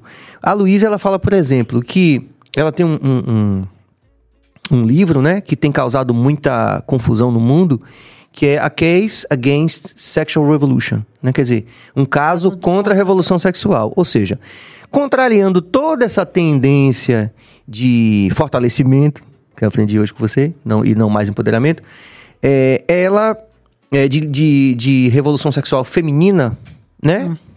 Isso. Basicamente, né?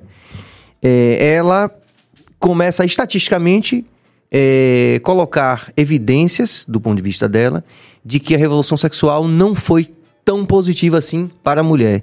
E defende ideias que facilmente se associa a, uma, a, a- a grupos ideológicos, né? Sim. Ela, juntamente com o Jordan Peterson, que eu tenho citado aqui, o Jordan Peterson fala, por exemplo, do valor do casamento, de uma série de coisas e tal, e eles, ele é um cientista, inclusive, muito cartesiano, ele se, se, se apoia muito em dados estatísticos, pesquisa, essa coisa toda, e ela também vem nessa linha, quer dizer, mas isso hoje, Aline, aí é onde eu quero chegar. Você, você falou aqui, quero, quero linkar com outra coisa que você falou, que você disse que saiu da Bahia escorraçada. E isso tem a ver com, com, com isso que eu vou falar agora. Eu espero que você possa nos. é, como, como diria? Ilustrar isso de, como é- de uma forma legal, como é que. para que as pessoas entendam isso que a gente está falando. A gente está numa briga que hoje meio que está dividida, tensionada essa questão ideológica. Então, muito do que você defende está associado a uma, a uma pauta mais progressista e, naturalmente, naturalmente, erros e acertos, está mais ligado a uma visão, digamos, de esquerda no mundo. E esses autores, como a Louise Perry e o Jordan Peterson, eles estão muito mais associados a uma visão tradicionalista, de direita, conservadora e tal. Eu quero saber em que medida isso acabou levando você para essa condição de destaque internacional, hoje, fora do Brasil, e com a linha que foi escorraçada na Bahia nesse sentido, lá no começo. Então, assim, se você me perguntar, eu vou ser mais no, no- no popular mesmo. Direita ou esquerda? Hum. Eu digo que eu não sou nem direita nem esquerda. entende? Para essa questão que você falou do progressista e tal. Eu tenho as minhas próprias ideologias, que eu concordo com X ou concordo com Y. Tá? Ficou bastante evidente hoje. Dependendo do que aquela pessoa, se for, sei lá, vamos, vamos dar nome aos bois, Bolsonaro, Lula, Bruno Reis, Jerônimo, o que for, eu tenho as minhas convicções, percebe? Então, assim... É, Gedel. é, não, esse daí, meu filho, que fique na cadeia, então, o tempo inteiro dele, que aí sim. Mas depois você fala sobre isso direitinho, com mais calma. Então, o que que eu acho? Que hoje as pessoas precisam se posicionar. A gente está numa era de posicionamento. Ok. Então, quando você vem e diz, faz assim, ah, eu saí, eu falei, eu saí daqui escorraçada. Eu saí daqui da Bahia, é, escorraçada no sentido, né, entre aspas, ah, por questões políticas, entende? Por quê? Porque, na época, eu fui candidata, né, de certa forma, obrigada, candidata vereadora, é, fui obrigada. E diante Mas do peraí, que... desculpa. Por que obrigado? Hã? Por que obrigado? Porque eu não queria e eles tiveram que me colocar lá. Eles quem? Eu não posso dar nome agora. Ah, aí você, aí você me pega. Se eu der o nome, complica. É, mas assim, queriam que, que eu saísse, eu saí candidata, tá? É, Você tive foi que bem votado, inclusive foi suplente, chegou a suplente. É, eu tive 4 mil, 4 mil votos, é, então tive que sair, me desligar dos meus três empregos que eu tinha, a tele- televisão, rádio, e ah, eu era professora universitária, dava aula na universidade, e para me dedicar a esse projeto que eles me colocaram lá, o grupo político, que na época era o grupo da coligação do PT, tá? E eu saí pelo PMDB. E aí me colocaram lá, eu fui inexperiente, uma jovem, né? Não que eu não seja velha, gente, eu sou jovenzinha, tá? É, mas uma jovem que não sabia os bastidores por trás do que rolava daquilo ali. Eu fui literalmente jogada. Com cheia de promessas. E eu não tinha ninguém por trás com mais experiência do que eu para me ajudar, entende? Então eu fui totalmente colocada no meio de tubarões e esses tubarões me comeram literalmente né? Pisaram em cima de uma jovem, uma garota que estava com vários sonhos, né? Crescendo aqui na Bahia profissionalmente, construindo um nome bacana que eu já tinha, e tudo isso foi por água abaixo por conta de promessas que não foram cumpridas por esses políticos que me chamaram para eu poder ir para lá. É, enfim, e aí quando chegou em 2012, eu concorri em 2012, acabou a eleição, eu estava desempregada, sem um tostão no bolso, com a mão na frente e outra atrás. O mercado baiano não me absorveu de novo como jornalista.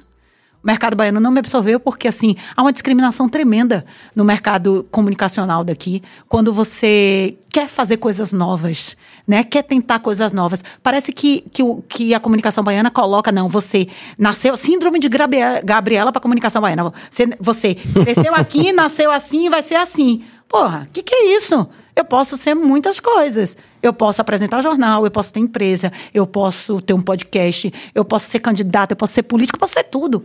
Só que é tão cartesiano como você falou aquilo, é tão né, burro aqui, que, que aí você. Eu, o mercado não me absorveu mais.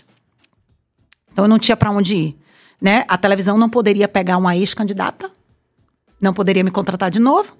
Né? A rádio não poderia me contratar, uma ex-candidata, porque ali eu já tinha uma marca de política. E aí o que que eu fiz? Eh, saí daqui, tive que sair daqui, né? Fui para São Paulo. E aí lá em São Paulo minha vida mudou completamente, graças a Deus que isso aconteceu, porque Deus faz tudo certinho, né? Coloca a mãozinha ali para que as coisas acontecessem. E aí eu fui para São Paulo e em São Paulo eu comecei a trabalhar, a apresentar o jornal da TV Cultura Paulista. Então eu fui uma baiana que apresentou um jornal de grande porte na capital paulista.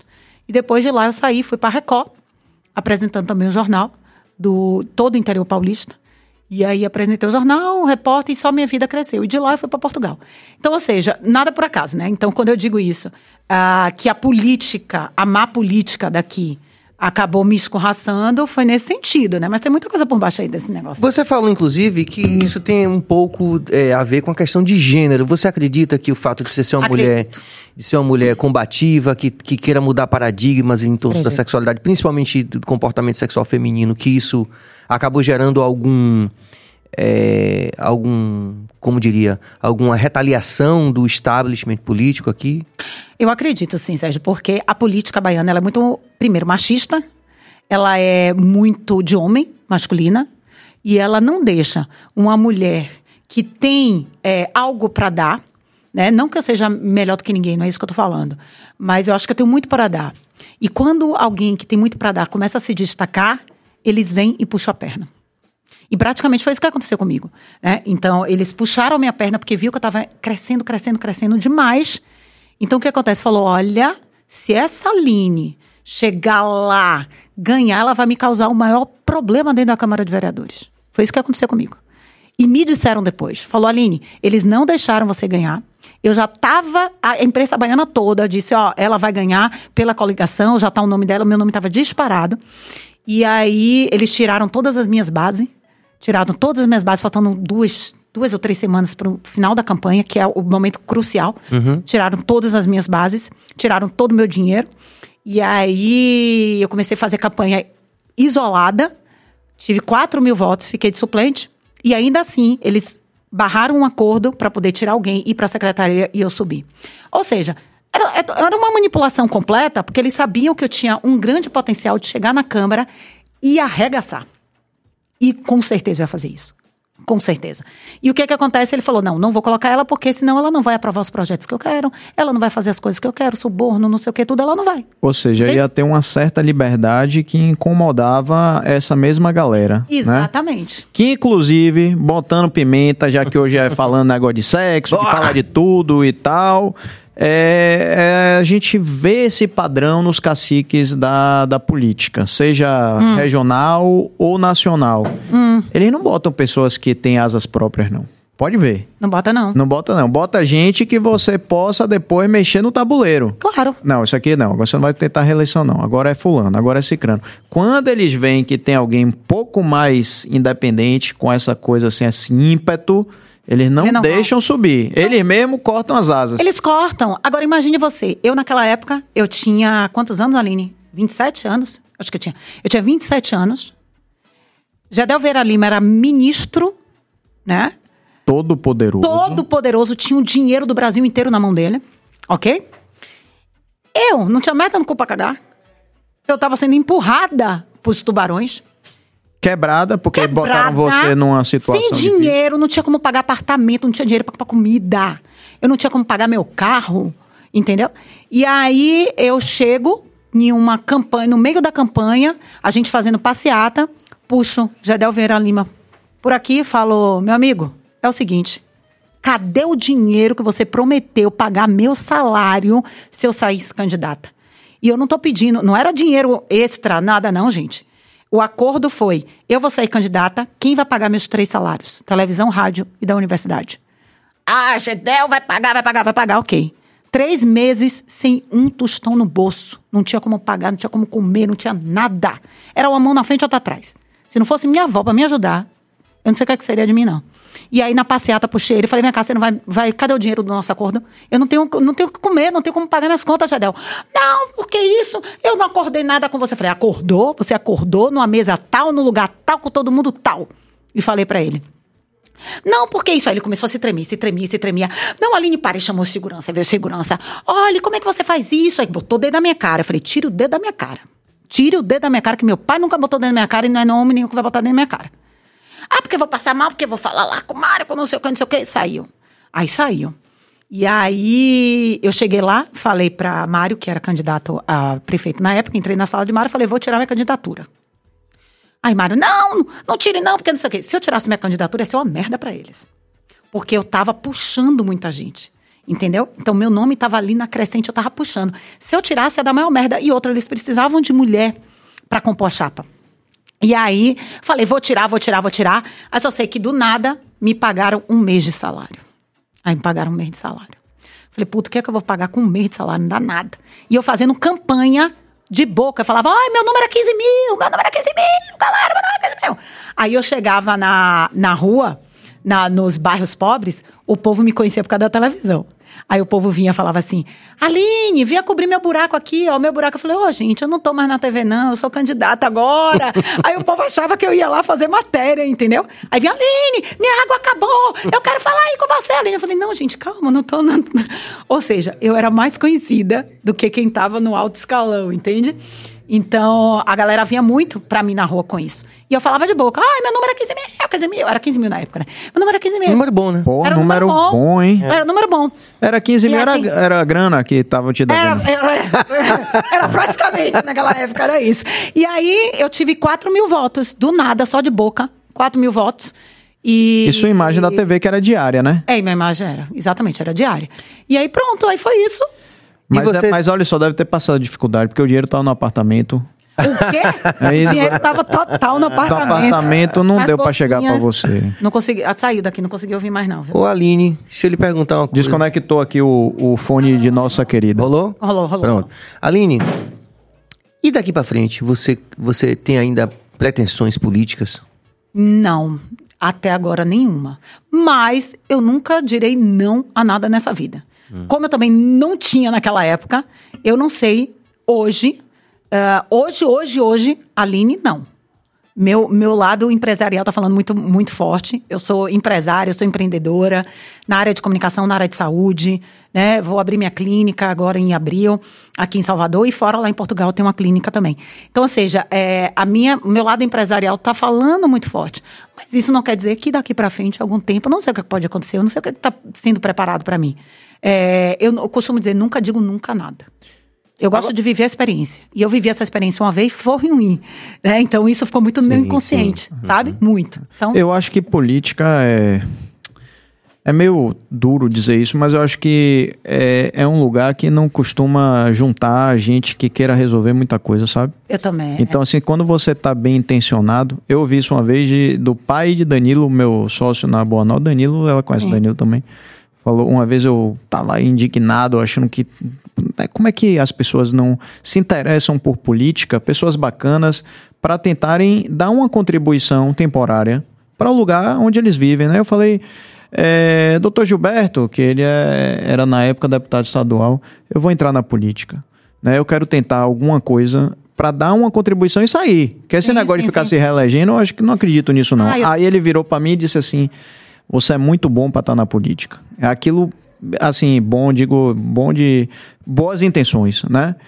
Eu falei, rapaz, que coisa dura de se ouvir, né? E aí eu pensei, realmente, pô, quando eu vivi isso no marketing político e ver a galera que circula nisso, É. eu falei assim, rapaz, é um lugar que a galera não tá querendo resolver nada, não. Então eu acho uma coisa bem complicada. Não tá, não. É um lugar assim. É, é um lugar muito. A palavra que eu vou utilizar pode ser forte, mas é um lugar sujo. Só que tem pessoas boas. Eu acredito muito na bondade das pessoas. É, existem políticos bons. Só que o meio, o sistema corrompe tudo. Então, às vezes não é nem a pessoa, é o sistema. O sistema corrompe. Então, eu posso ser política, alinhar, ah, quer ser candidata? Você, vou lá ser candidata a vereadora. Só que o que eu tenho vontade de fazer, eu não vou conseguir fazer. E eu tenho certeza que eu não vou conseguir fazer. Porque eles vão me barrar. Entendeu? O sistema vai lhe travar em benefício de outro maior que está ali. Aí, ou você entra no sistema, ou você fica lá isolado sozinho. Entende? E aí, quando você fica lá isolado sozinho, meu filho, aí já foi, já, já, deu, já deu merda. E é assim que funciona o sistema. Cara, eu can... Gente, se eu falar o que eu sei aqui, eu tô é lascada. Não posso nem voltar muita Tá todo mundo ouvindo, não, eu vou, eu vou te dizer só um exemplo. Antes Vai. de vir pra cá, eu tava na Assembleia Legislativa. Fiz três reuniões na Assembleia. E aí, dentro de umas reuniões lá e tal, aí a primeira coisa que um cara chega, um homem, chega pra mim e fala: É Aline, é o sistema, é assim que funciona. Como é que eu vou tirar de X, pessoa X, que é uma pessoa muito famosa, inclusive já veio aqui, tirar da pessoa X pra dar pra você? Assim mesmo ele falou. Como é que eu vou tirar da pessoa X pra dar pra você? Porque se eu tirar de X, vai me ligar aqui, vai me escorraçar dizendo um monte de coisa. Aí eu falei, pois é. É o sistema que é assim, né? E quem faz o sistema? Quem faz o sistema são vocês que estão aqui dentro. Não dá pra reverter o sistema? Não, não dá pra reverter, não, Aline. Falei, tá, então é porque eu sou mulher, né? Porque dentro do meu meio só tem eu de mulher. E aí o sistema não vem pra mim, né? Então, ou seja, é tudo. É muito louco, é muito louco. E se você não fizer mesmo, é, eu como mulher, nesse meio, principalmente, né, agora, na luta aqui, para me posicionar, para posicionar meu nome, minha marca, né, minha empresa. Cara, se eu não fizer essa, essa coisa de homem, botar minha energia para cima, eu não consigo. É, te engolem. Aline, me diga É, uma coisa. louco. Você consegue traçar hoje, é, como sexóloga, como jornalista, você participou da parte política, os nossos líderes baianos e brasileiros, por exemplo? Prefeito, governador e presidente. Você, você vê alguma coisa assim em políticas públicas voltadas para a mulher? Você, o que é que você acha sobre, Hum, sobre boa isso? aí? pergunta, amei. Ó, localmente, aqui Salvador, Bahia, enfim, é, quase não se trabalha, gente, questões femininas. Mulher, é, a, a- sabe o quê? É uma maquiagem. Eu vou Boa. te dizer. Há uma maquiagem do governo do estado e da prefeitura de Salvador com relação às questões femininas. E eu estou dizendo isso por quê? Porque eu já tentei conversar com secretária, já tentei implantar projetos.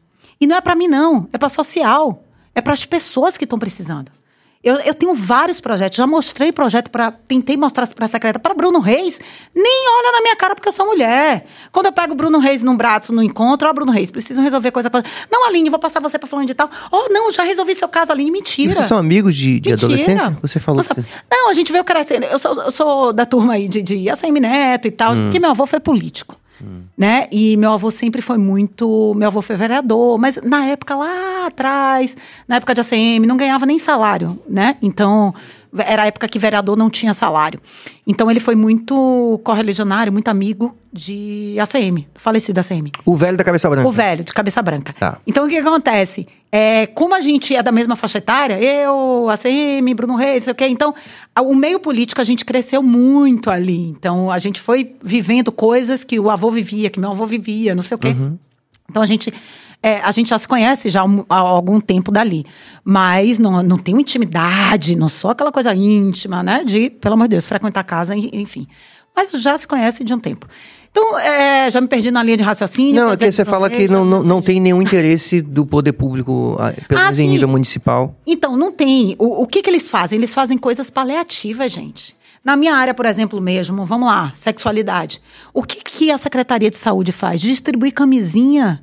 É você proporcionar um- um- uma conscientização? Isso é uma ação de Isso é- 20, 30 anos atrás. Exatamente, Pedro. Isso é ação de 20 anos atrás. Hoje a gente não se cabe isso. A gente está falando de orientação, de DEME, de um monte de coisa. E, sobretudo, emocional. A sexualidade é muito emocional. Eles não trabalham, secretaria não tem um plano de saúde emocional. Sabe o que? Outra coisa? Secretaria não trabalha o masculino ferido. Existe programa para homens que estão com problemas na área de sexualidade? Não existe, gente. Como é que trata aquele cara que está com problema disfuncional? Ele, ele, a masculinidade fica lá embaixo dele, ele não vai ter energia para poder trabalhar, para render, porque ele só vai ficar pensando nisso. O que, que o Estado e o município faz? Nada. Vocês entendem?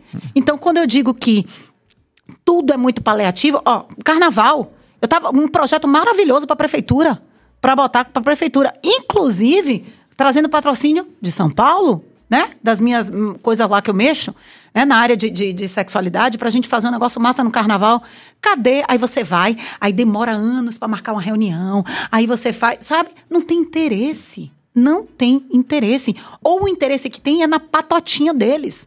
É uma patota. Isso tá E claro pra todo mundo. Isso é uma patota dentro da Prefeitura de Salvador. Eu tô falando diretamente mesmo. Bruno Reis, com a patotinha dele, não deixa a mulher sair, correr por fora e trabalhar as questões femininas. Né? Ele tem uma secretária que é a mulher. Ele tem uma vice-prefeita que é a mulher. Mas ele não deixa a mulher, a- a- as mulheres que estão no poder dele trabalhar para isso. E nem ter protagonismo, E não, né? não tem protagonismo, gente. Então ele pergunta: será que isso não é machismo? O prefeito não está sendo machista nesse sentido? Então, assim, é várias questões que a gente tem que analisar no processo, sabe? Então, governo, município, eles trabalham paliativos. E pode dizer que sou eu que estou dizendo. Pode botar aí. Ah, Aline, você desconhece? Eu conheço, conheço, não conheço tudo, mas conheço algumas coisas é, que estão dentro do, do estado e do município e não se trabalha, gente. E é importante dizer o seguinte: o, o bacana é que esse é um espaço independente. Né? Assim, o Bahia Cash é um espaço independente. Então, é, isso nos dá uma liberdade de falar certas coisas que em alguns lugares você não vai ouvir. Mas uma, aí é uma opinião pessoal minha, Pedro. Né? Isso acontece também no governo do estado, porque quando eu vejo assim, é, ah, políticas públicas para mulheres, isso aqui, criou Maria Gotinha, É. umas coisas assim que, que na verdade tem muita coisa séria para ser tratada, Muita. né? E que deveria estar colocada como prioridade, assim. E aí colocam-se coisas midiáticas, que vai aparecer no B News, que vai aparecer no A É. Isso. Tarde Online, que vai aparecer no Correio 24 Horas, vai aparecer em um monte de lugar. Mas, Mas na é- verdade não tem efetividade prática, né? Não resulta. Não dá resultado para a população. Né? É, por exemplo, ações que deveriam ser feitas com mulheres dentro da comunidade, com homens principalmente. Aí o governo do estado vem e lança a campanha masculinidade tóxica. Aí bota outdoor, não sei o que e tudo. Né? O que, que você está fazendo? Vamos entender nas entrelinhas. Quando colocam uma campanha masculinidade tóxica, você está dando protagonismo à mulher daquele estado em detrimento de um homem que também paga imposto e faz parte do estado. O que, que- o que, que o governo tem que fazer? Trabalhar esse homem. Não é dizer que ele é um masculino tóxico. Né? Vamos trabalhar esse homem que está com a masculinidade tóxica? Vamos pegar profissionais da área de saúde. Vamos lá para o interior para o cara entender. O cara do interior não sabe nem que zorra é masculinidade tóxica, meu Já amigo. começa por aí. Aí bota uma merda de um outdoor dizendo, ah, masculinidade. Porra, o cara que passa ali diz assim, porra, meu, será que eu tenho essa toxicidade? O que que é isso? Sabe? Começa a passar um monte de coisa na cabeça do homem, totalmente sem sentido. E Vamos um- construir programas de governo para os homens? Não tem. Os homens estão indefesos. Você tem aí uma, uma delegacia da mulher. Você tem delegacia do homem? Pra denunciar as mulheres que agridem o homem? Porque tem muita Você que acredita, agride o então, homem. que- você acredita que tem que ter a delegacia do homem? Então, também? Acredito. Eu acho, acredito. E se eu fosse política, eu ia colocar uma delegacia para os homens. Em defesa dos homens. Por quê? Porque tem muito homem que é agredido por mulheres. Mulheres batem homens, mulheres matam homens.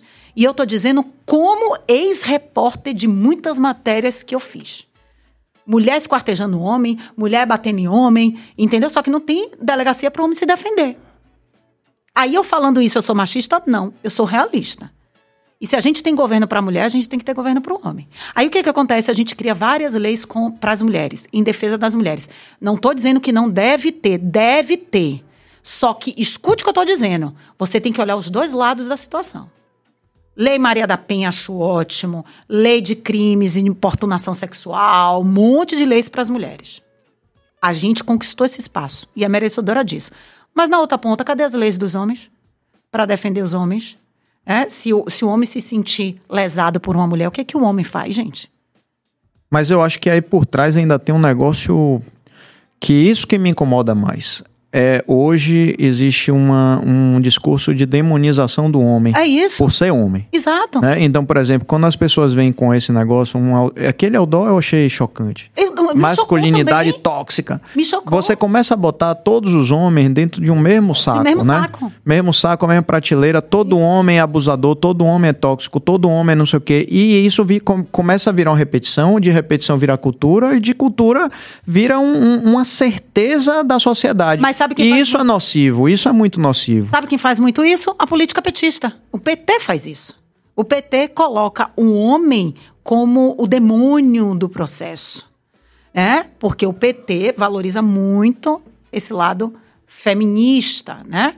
Da situação. Então, quando promove um- uma coisa, masculinidade tóxica, é isso, ele coloca o homem em detrimento. E esse homem está ali pagando imposto. Esse homem está trabalhando para o crescimento do Estado, né? do município. É, po- é porque, assim, Você- ainda que a gente tenha incutido dentro de nós uma cultura machista é, enraizada, profunda e tudo mais, isso é uma coisa. Falar de que todos os homens têm uma masculinidade tóxica É isso, não é um impossível. passo Sim, claro, muito claro. acima, dúvida. né? Muito. É muito. E eu fico, na verdade, é, até muito assim. Aí eu adoro. satisfeito. esse negócio. Eu, eu fico satisfeito de, de a gente colocar essas pautas aqui sem é, nenhuma amarra. Porque, na verdade, como falei no começo, a gente está propondo espaço de discussão, a gente não está afirmando verdades absolutas. Você lembra que eu falei no começo que a gente já tinha que começar assinando uma parte B, porque não ia dar tempo da gente falar de tantas coisas. Eu sei, é muita coisa, gente. Já tem uma hora e 50 minutos que a gente. É, olha ali, ó. Meu é porque o Deus. relógio fica nas suas Aqui, costas. né? aqui a gente comprova que, Quanto que O tempo é relativo. O tempo é relativo. É, eu ia falar que. Quem foi mesmo que, que disse que é Einstein? Pois é. Ah, é, Que Einstein estava certo. Com certeza. Mas quando a conversa é boa, eu acho que é isso. Não é? mesmo, Né? A gente vai levando o tempo. Aline, é, queria mesmo que você se comprometesse a vir aqui outra vez para poder a gente co- cobrir, cobrir a outra parte da, da nossa pauta. Não, eu vi. Porque Eu vi. Ó, tá tendo super, muita interação que a gente vai tentar valorizar ao máximo. Bota a Lilian então, fala assim, ó, ver. concordo com o Pedro, verdade. Mas concorda com o quê? Falou tanta coisa. Eu acho que é com o fato de que às vezes existe uma maximização de uma demonização, ah, demonização, geral, tá, né? beleza. É. Bota outra aí. Vamos lá, vamos tentar valorizar ao máximo a interação aqui nesse finalzinho, Cabas. Foi mais, tava falando mais dos outros assuntos. né? Sim, da questão da Ah, sexualidade. da questão de Eu sexualidade. só queria, queria ressaltar, antes da gente fazer os reclames finais, que eu acho muito massa essa perspectiva de você falar. é, pelo menos pessoalmente, assim, falar por mim, né? Me atingiu muito essa coisa de você ter essa liberdade é, de você falar é, de forma desmistificada sobre o tema, né? Que já é super mistificado durante toda a história da humanidade. É quando você fala assim, punheta, é quando você fala piroca. Eu, É pepeca, Isso, eu acho- eu porque, acho massa isso. Agora, vou, vou dizer pra vocês, vocês têm que ter cuidado com o Você YouTube. teve- Vocês têm que ter cuidado sentiu. com o YouTube, viu? Você Senão vocês vão ser sentiu- barrados. Não fala coisa... Pronto. põe- tem, tem que falar P, ou vucu vucu, pepeca, entendeu? Porque se a gente ficar muito solto, o YouTube vai e não entrega o É, vídeo. não pode falar punheta, outra é coisa? massagem íntima pessoal. É, É. exatamente. E outra Pronto. coisa, aí já linkando com isso, uma pergunta só pra gente é, fazer os reclames finais. Comparando, sem fazer juízo de valor, o público português e o público brasileiro, o que, que você destaca assim como tendências mais determinantes assim? Bom, o público português, ele é muito tímido, envergonhado e praticamente não entende nada de vucu vucu. O público brasileiro tem aquela, aquela, o estigma, né, do sexo, futebol, aquela coisa mais sensual que a brasileira tem. Mas, porém, todavia, tem muitas dificuldades aqui relacionais, tá? Eu acho que no Vucu Vucu a gente é bom, mas em termos relacionais já é mais complicado. O português, literalmente, ele tem dificuldade de fazer o Vucu Vucu. E não sou eu que estou dizendo, eu tenho vários pacientes lá que entram no, no, no consultório, né, na sala que eu tenho lá, e falam: Meu Deus, olha lá, Aline, olha, meu marido, meu marido não está a tentar fazer nada comigo. Ele não consegue nem me lamber. Não fazem o oral. Eles É mesmo? não fazem o oral português, é muito difícil botar a boca lá embaixo, gente. Mas peraí, por que você acha isso? Não, eu acho não, meu amigo. Minhas pacientes Porque não tem fatores dizem. que são humanos, né? Não é instintivo Então, certas coisas. Mas eu vou dizer, europeu. O que, que acontece? Europeu é frio. A gente já tem um clima que é muito frio lá, metade do ano a gente todo coberto, a gente não tem a sexualização do corpo, porque a gente passa metade do Coberto. ano coberto, literalmente, que é muito frio. E aí o que, que acontece? É, tem aquela questão também da higiene. Que eles dizem, eu atendi vários homens lá, e eles dizem que é, por conta do frio, tá muito coisa, fica mais higiene da mulher, que a mulher não se cuida, e aí eles, pra colocar a boca lá embaixo já fica mais difícil. Entendi. E aí, fora que, como não tem é, educação sexual para isso, né, para especificar. Aqui a gente fala muito mais da preliminar. A gente tem essa- esse histórico de preliminar. Lá não. Lá o, o Vucu Vucu é para procriação, basicamente. Gente, Eles têm, eles têm esse conceito. Para diversão é muito. Gente, é muito engraçado quando eu pego os alunos homens e aí a gente vai para os feedbacks, depoimento. Tem vários alunos. Eu tenho um aluno do México, tem um francês, tem um aluno de 20 países. E aí, muito engraçado que eles façam. Nossa, Aline, os portugueses falando. Nossa, como, como melhorou. Eu não sabia que podia isso. Eu não sabia que a mulher tinha. Tem E homens com 35, 40 anos que nem sabia onde era o clitóris. Isso é da... Gente, eu tenho isso, eu tenho depoimentos.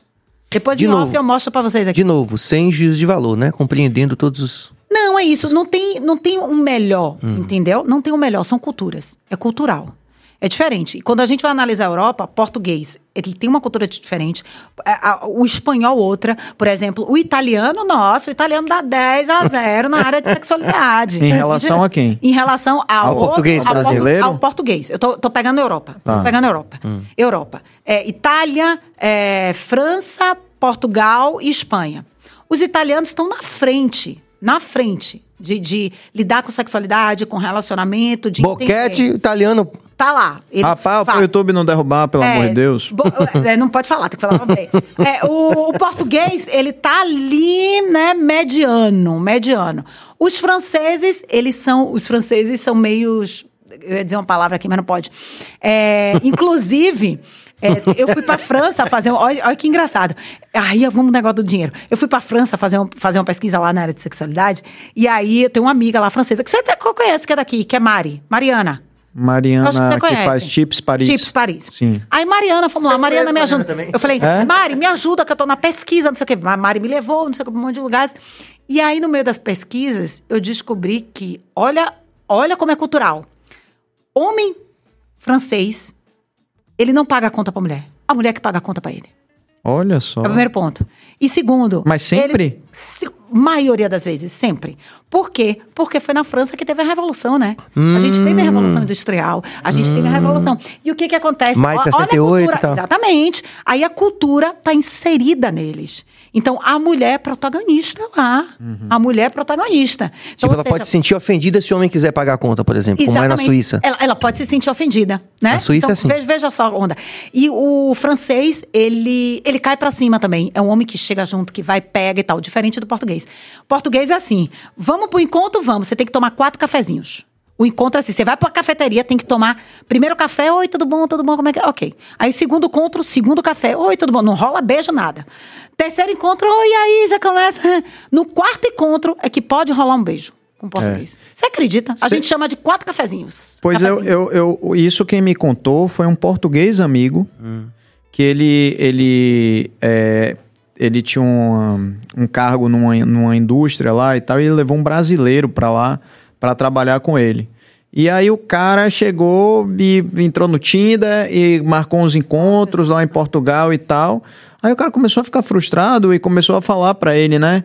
É, porra, não, eu não sei o que tá acontecendo, tal, não sei o que. Ele disse, não, irmão, deixa eu te dizer, lá para o quarto, ele falou, É, quarto cafezinho, é quatro você vai cafés. poder botar mão na mão. É. Olha assim, que choque cultural com o Brasil. Muito, muito. É isso que eu tô dizendo. Não existe eh, fazendo juízo de valor o que é melhor, o Sim, que é sim, bom. claro. Não, é cultural. A gente tem uma cultura, Portugal tem outra, França tem outra, e aí você vai se adaptar àquela cultura. E a partir daí vem as pesquisas que mostram que cada lugar possui ou não de melhor. É isso. Que maravilha, ó, quase duas horas aqui, a gente querendo mais. Pô, bicho, é fogo, Ai, viu? gente, eu adorei. né, tá, tá tão bom. Ai, eu queria tanto vir pra aqui. Eu ficava Tá falava, ai, tão gente, bom. que dia eu vou lá nesses meninos. Aline, antes de tudo, assim, e depois de tudo, né? é, eu fiquei, assim, muito gratificado com a experiência de conhecer mais o seu trabalho. É, tive um orgulho, porque realmente estamos nessa bancada, assim, desse, dessa nova perspectiva, né? De ampla possibilidade para todos, independente de gênero, orientação sexual. Quer dizer, Isso. tudo que você, seu trabalho, tudo para onde seu trabalho aponta é para onde eu olho. Eu fiquei muito feliz com, esse, com essa reaproximação. A gente já se conhecia lá, né? É, antes. já entrevistei muito você. e agora você me entrevista, tá vendo como não dá voltas? Tá É vendo? isso aí, cara. Dizer que a gente está aqui à disposição é, para a gente ampliar essa discussão, né? Sem, sem amarras. A gente produzir realmente um espaço onde as ideias fluam mais de maneira mais Eu orgânica. É. Eu sei que eu tô falando em nome de toda a equipe. Tá mesmo. Meu grande co-host aqui, Tá que mesmo. é impagável, o grande Pedro, diga aí. Não, o que eu acho é isso. é, é, hoje, e tá havendo uma prática que eu, que eu não acho bacana, que é se você pensa contra é, uma linha, né, um tsunami de pensamento, de conceitos, você é muitas vezes ridicularizado. Quando Cancelado. a pessoa cancelado, quando a pessoa não concorda com esse tsunami conceitual, as pessoas de uma forma agressiva te combatem. E eu acho que isso é a pérola da- do, do Bahia Cast. Você pode vir e falar, os hosts não precisam concordar necessariamente com você, mas é, não estou falando especificamente desse caso não, mas em qualquer caso, tá?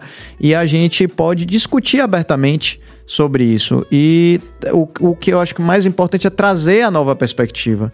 E que a gente possa, se a gente não concorda, mas tem gente assistindo que vai concordar e que vai achar maravilhoso e que vai se identificar e que vai virar essa pluralidade que o BahiaCast permite, né? E que eu tenho uma honra de fazer parte aqui todos os dias é, com essa galera.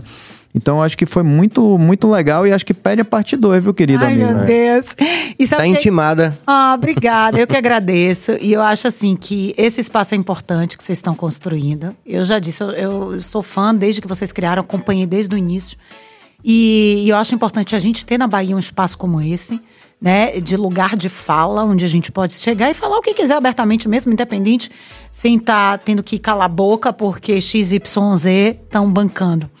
E é isso, e você vai ser cancelado. Eu imagino que Pedro, como tá muito exposto na internet, é, já, já sofreu bastante. Eu também já sofri. Nossa, me xingaram de tudo quanto é jeito, sabe? Que, me cancelaram. Meu YouTube, eu comecei meu YouTube, meu YouTube tem um milhão de seguidores e 90 milhões de visualizações. Quando eu comecei, as mulheres me xingavam absurdamente porque eu tava falando pros homens. Então, ou seja, eu fui cancelada, foi um monte de coisa. Eu chorava dentro do quarto no início. Eu me lembro que eu fiquei uma semana chorando, sem querer voltar pra rede social, enfim, persistir e foi. E agora eu acho que as pessoas têm que entender, né? Eu tenho minha opinião, você tem a sua opinião, cada um tem a sua opinião, a gente precisa respeitar, né? Então, vamos respeitar, que eu, eu acho que é a melhor coisa que faz. E se não concordar, ou não fala, ou não comenta, ou fica pra si, que eu acho que é a melhor coisa, né? Tipo, eu não julgo ninguém por nada. Então, se eu não quero que me julguem, eu fico calada. Jamais eu vou dizer pra você, olha, você tá feio por isso, por isso, olha, esse óculos aí tá uma porcaria, não sei o que. Não, eu fico calada pra mim. Se eu não gostar, se eu não concordar, entende? Então, acho que as pessoas precisam aprender isso hoje em dia. né? É, vamos ficar no silêncio, ou então fica com o seu próprio pensamento, com as suas ideias. Se quiser expor, esteja disposta ou disposto a também arcar com as consequências. É isso que eu falo. Eu tenho meu lugar de fala. Hoje, graças a Deus, Deus me deu lugar para poder arcar com minhas consequências. Então, hoje eu posso falar, porque eu não dependo de ninguém. Entende? Lá atrás eu dependia um pouco. Agora também eu tenho que ter cuidado com algumas coisas para não sofrer consequências né, é, é, mais jurídicas, que é outra questão. Mas de resto, é isso. Gente, amei e um lema meu que eu digo. O bom da vida é amar, transar e gozar, minha gente. Não é Opa! pra isso. Essa tríade. Com certeza, Billy. Queremos amar, transar e gozar. A vida Não, toda. eu e você, né? Não, não né? necessariamente, não. Doutora não, Adriana, não, tenho nada a ver não, com não, isso. não, não. eu sei que depois dos 50 o que importa Não, é ter exatamente. prazer, mas eu não. não Hoje Mas eu não descobri. por isso, não. Hoje eu descobri que ele é demissexual. Isso. Pois é. É, Pois é. exato. Vamos lá, gente. É, Agenda, Billy. Vamos lá pra agenda. Amanhã, forrozinho. Daniel Reis. Ou, Ah. Daniel Reis é. Daniel Vieira. É por causa da, da, da Sunrise. Tá? Exato. Daniel Vieira vai estar aqui. Porque teve o. Daniel Reis aqui. Já Teve também. né? Amanhã o Exatamente. Daniel Vieira, viu, gente? Exatamente. Aquele- Daniel Vieira vai estar aqui, forrozinho. Aquele tal. fofo, simpático. Exatamente. O aquele gordinho mais estourado do, Com da Bahia. Quarta-feira nós teremos Karine da Wa- Wakanda, mulher. Eu, posso falar empreendedora porque ela, ela sim, falou que era sim. empreendedora tal, não sei o quê. Sim, sim. Empoderada é o que tá aqui no, no script dela. É, tá valendo também. Exato, exato. Na É, gente, quinta-feira. tá e na sexta-feira, meu Deus do céu, o homem vai estar aqui. Davi Moraes. Eu já tô. Sexta? Sexta-feira, É, exatamente. Porque ele vai fazer um som aí com o Saulo, Carlinhos Brau, no, no sábado, ele vai estar aqui. E tá, vai estar aqui no Rio. A gente, eu sou muito fã do cara. né? Não, a gente vai tocar com ele aqui, não vai, Cabeça? Eu não consigo. Eu não, Vamos fazer um não som aqui com o Davi Moraes. Não, que vai tremendo. né? Eu não sou mais músico, eu não sou. Gente, sou, sou vai fã. ser bom isso aqui, viu? Não, o de cavaquinista a gente já tá, pô. É, vem isso os caras. aqui vai ser uma loucura. Você sabia, Aline, que ele toca pra caramba Eu cavaquinho? sei, eu Já- já rebolou muito eu tocando Oxe, aí. já rebolei mesmo. A gente ia pra varandinha. Ele fazia umas festas na festa da varanda. Na É, micaranda. Ah, micaranda. A gente criou isso micaranda, chamava É. micareta na varanda. Hum. A gente fazia esse arerê todo numa varanda. Na varanda. Aí, tá vendo? E a madrugada toda bebendo, dançando, Era legal pros tocando. Vizinhos. Os vizinhos Ah. amam ele até hoje. Pois sexta vai ter aqui, Micaranda aqui Viado. também. Aí, ó. Caramba, exatamente. Então, lembrar que Moraes. amanhã será às 8 horas, porque Pedro tem o, o, o fit né, dele, dele, né, É, eu Pedro? tenho um fit dance. É o fit dance dele. então vai ser às 8 horas e nos outros dias às Normal, 19, 19 horas. Exatamente. Então venham que vai ser maravilhoso. E a gente queria, né, velho, é, demarcar esse dia de hoje como um dia importante pra gente. O dia em que esse se torna o primeiro estúdio do Brasil 100% Sunriser. Isso não é pouca coisa. Isso daí é, um- é uma coroação, de alguma forma. Sim. E na vida a gente tem que celebrar todas as conquistas, as pequenas, as médias e as Perfeito, grandes. perfeito. Eu tô com a taça vazia, mas eu vou segurar a sua taça pra brindar com você. Obrigado a Sunriser. Não, você vai brindar com a gente Ah, também. também? Ah. Vai sim. A gente queria agradecer a Sunrise, agradecer a Daniel Reis, a Carol, a toda a equipe por essa confiança no Bahia Cash e saibam que a gente vai caprichar nessa entrega de vocês. Ainda mais. Ainda mais. E convidamos as outras marcas a embarcarem nessa grande aventura que é o Bahia Cash. Hoje também é uma data super especial, 21 de março, porque é o Dia Internacional da luta, luta contra o racismo. E também o Dia Internacional da Luta né, e da conscientização em torno da Síndrome de Down. Então, Perfeito. E lembrando que daqui a seis dias é o Dia Internacional do nosso host. que eu não vou estar aqui. Por quê? Ah, não vai? Que é isso? Moleque, Meu aniversário, pô, você tá sacaneando. Não, mas você não vai estar aqui Se por você quê? estiver em Portugal, você faz uma live de lá. Pronto. É, porque- exato. Ah, por isso que ele tá perguntando as coisas de Portugal. Não tem dia 27, não tem não, vai pra porra. Portugal, é? Pelo eu te jeito dou é. várias dicas, boto você lá no canal. Vamos nessa? Ainda boto você pra dar uma entrevista lá. Pronto. Eita, tá pronto. marcado. Agora- Bahia Cast em Lisboa. Valeu, rapaziada. Muita paz e muita luz. E até amanhã, às 20 horas, com o Daniel Vieira. Valeu. Valeu, valeu.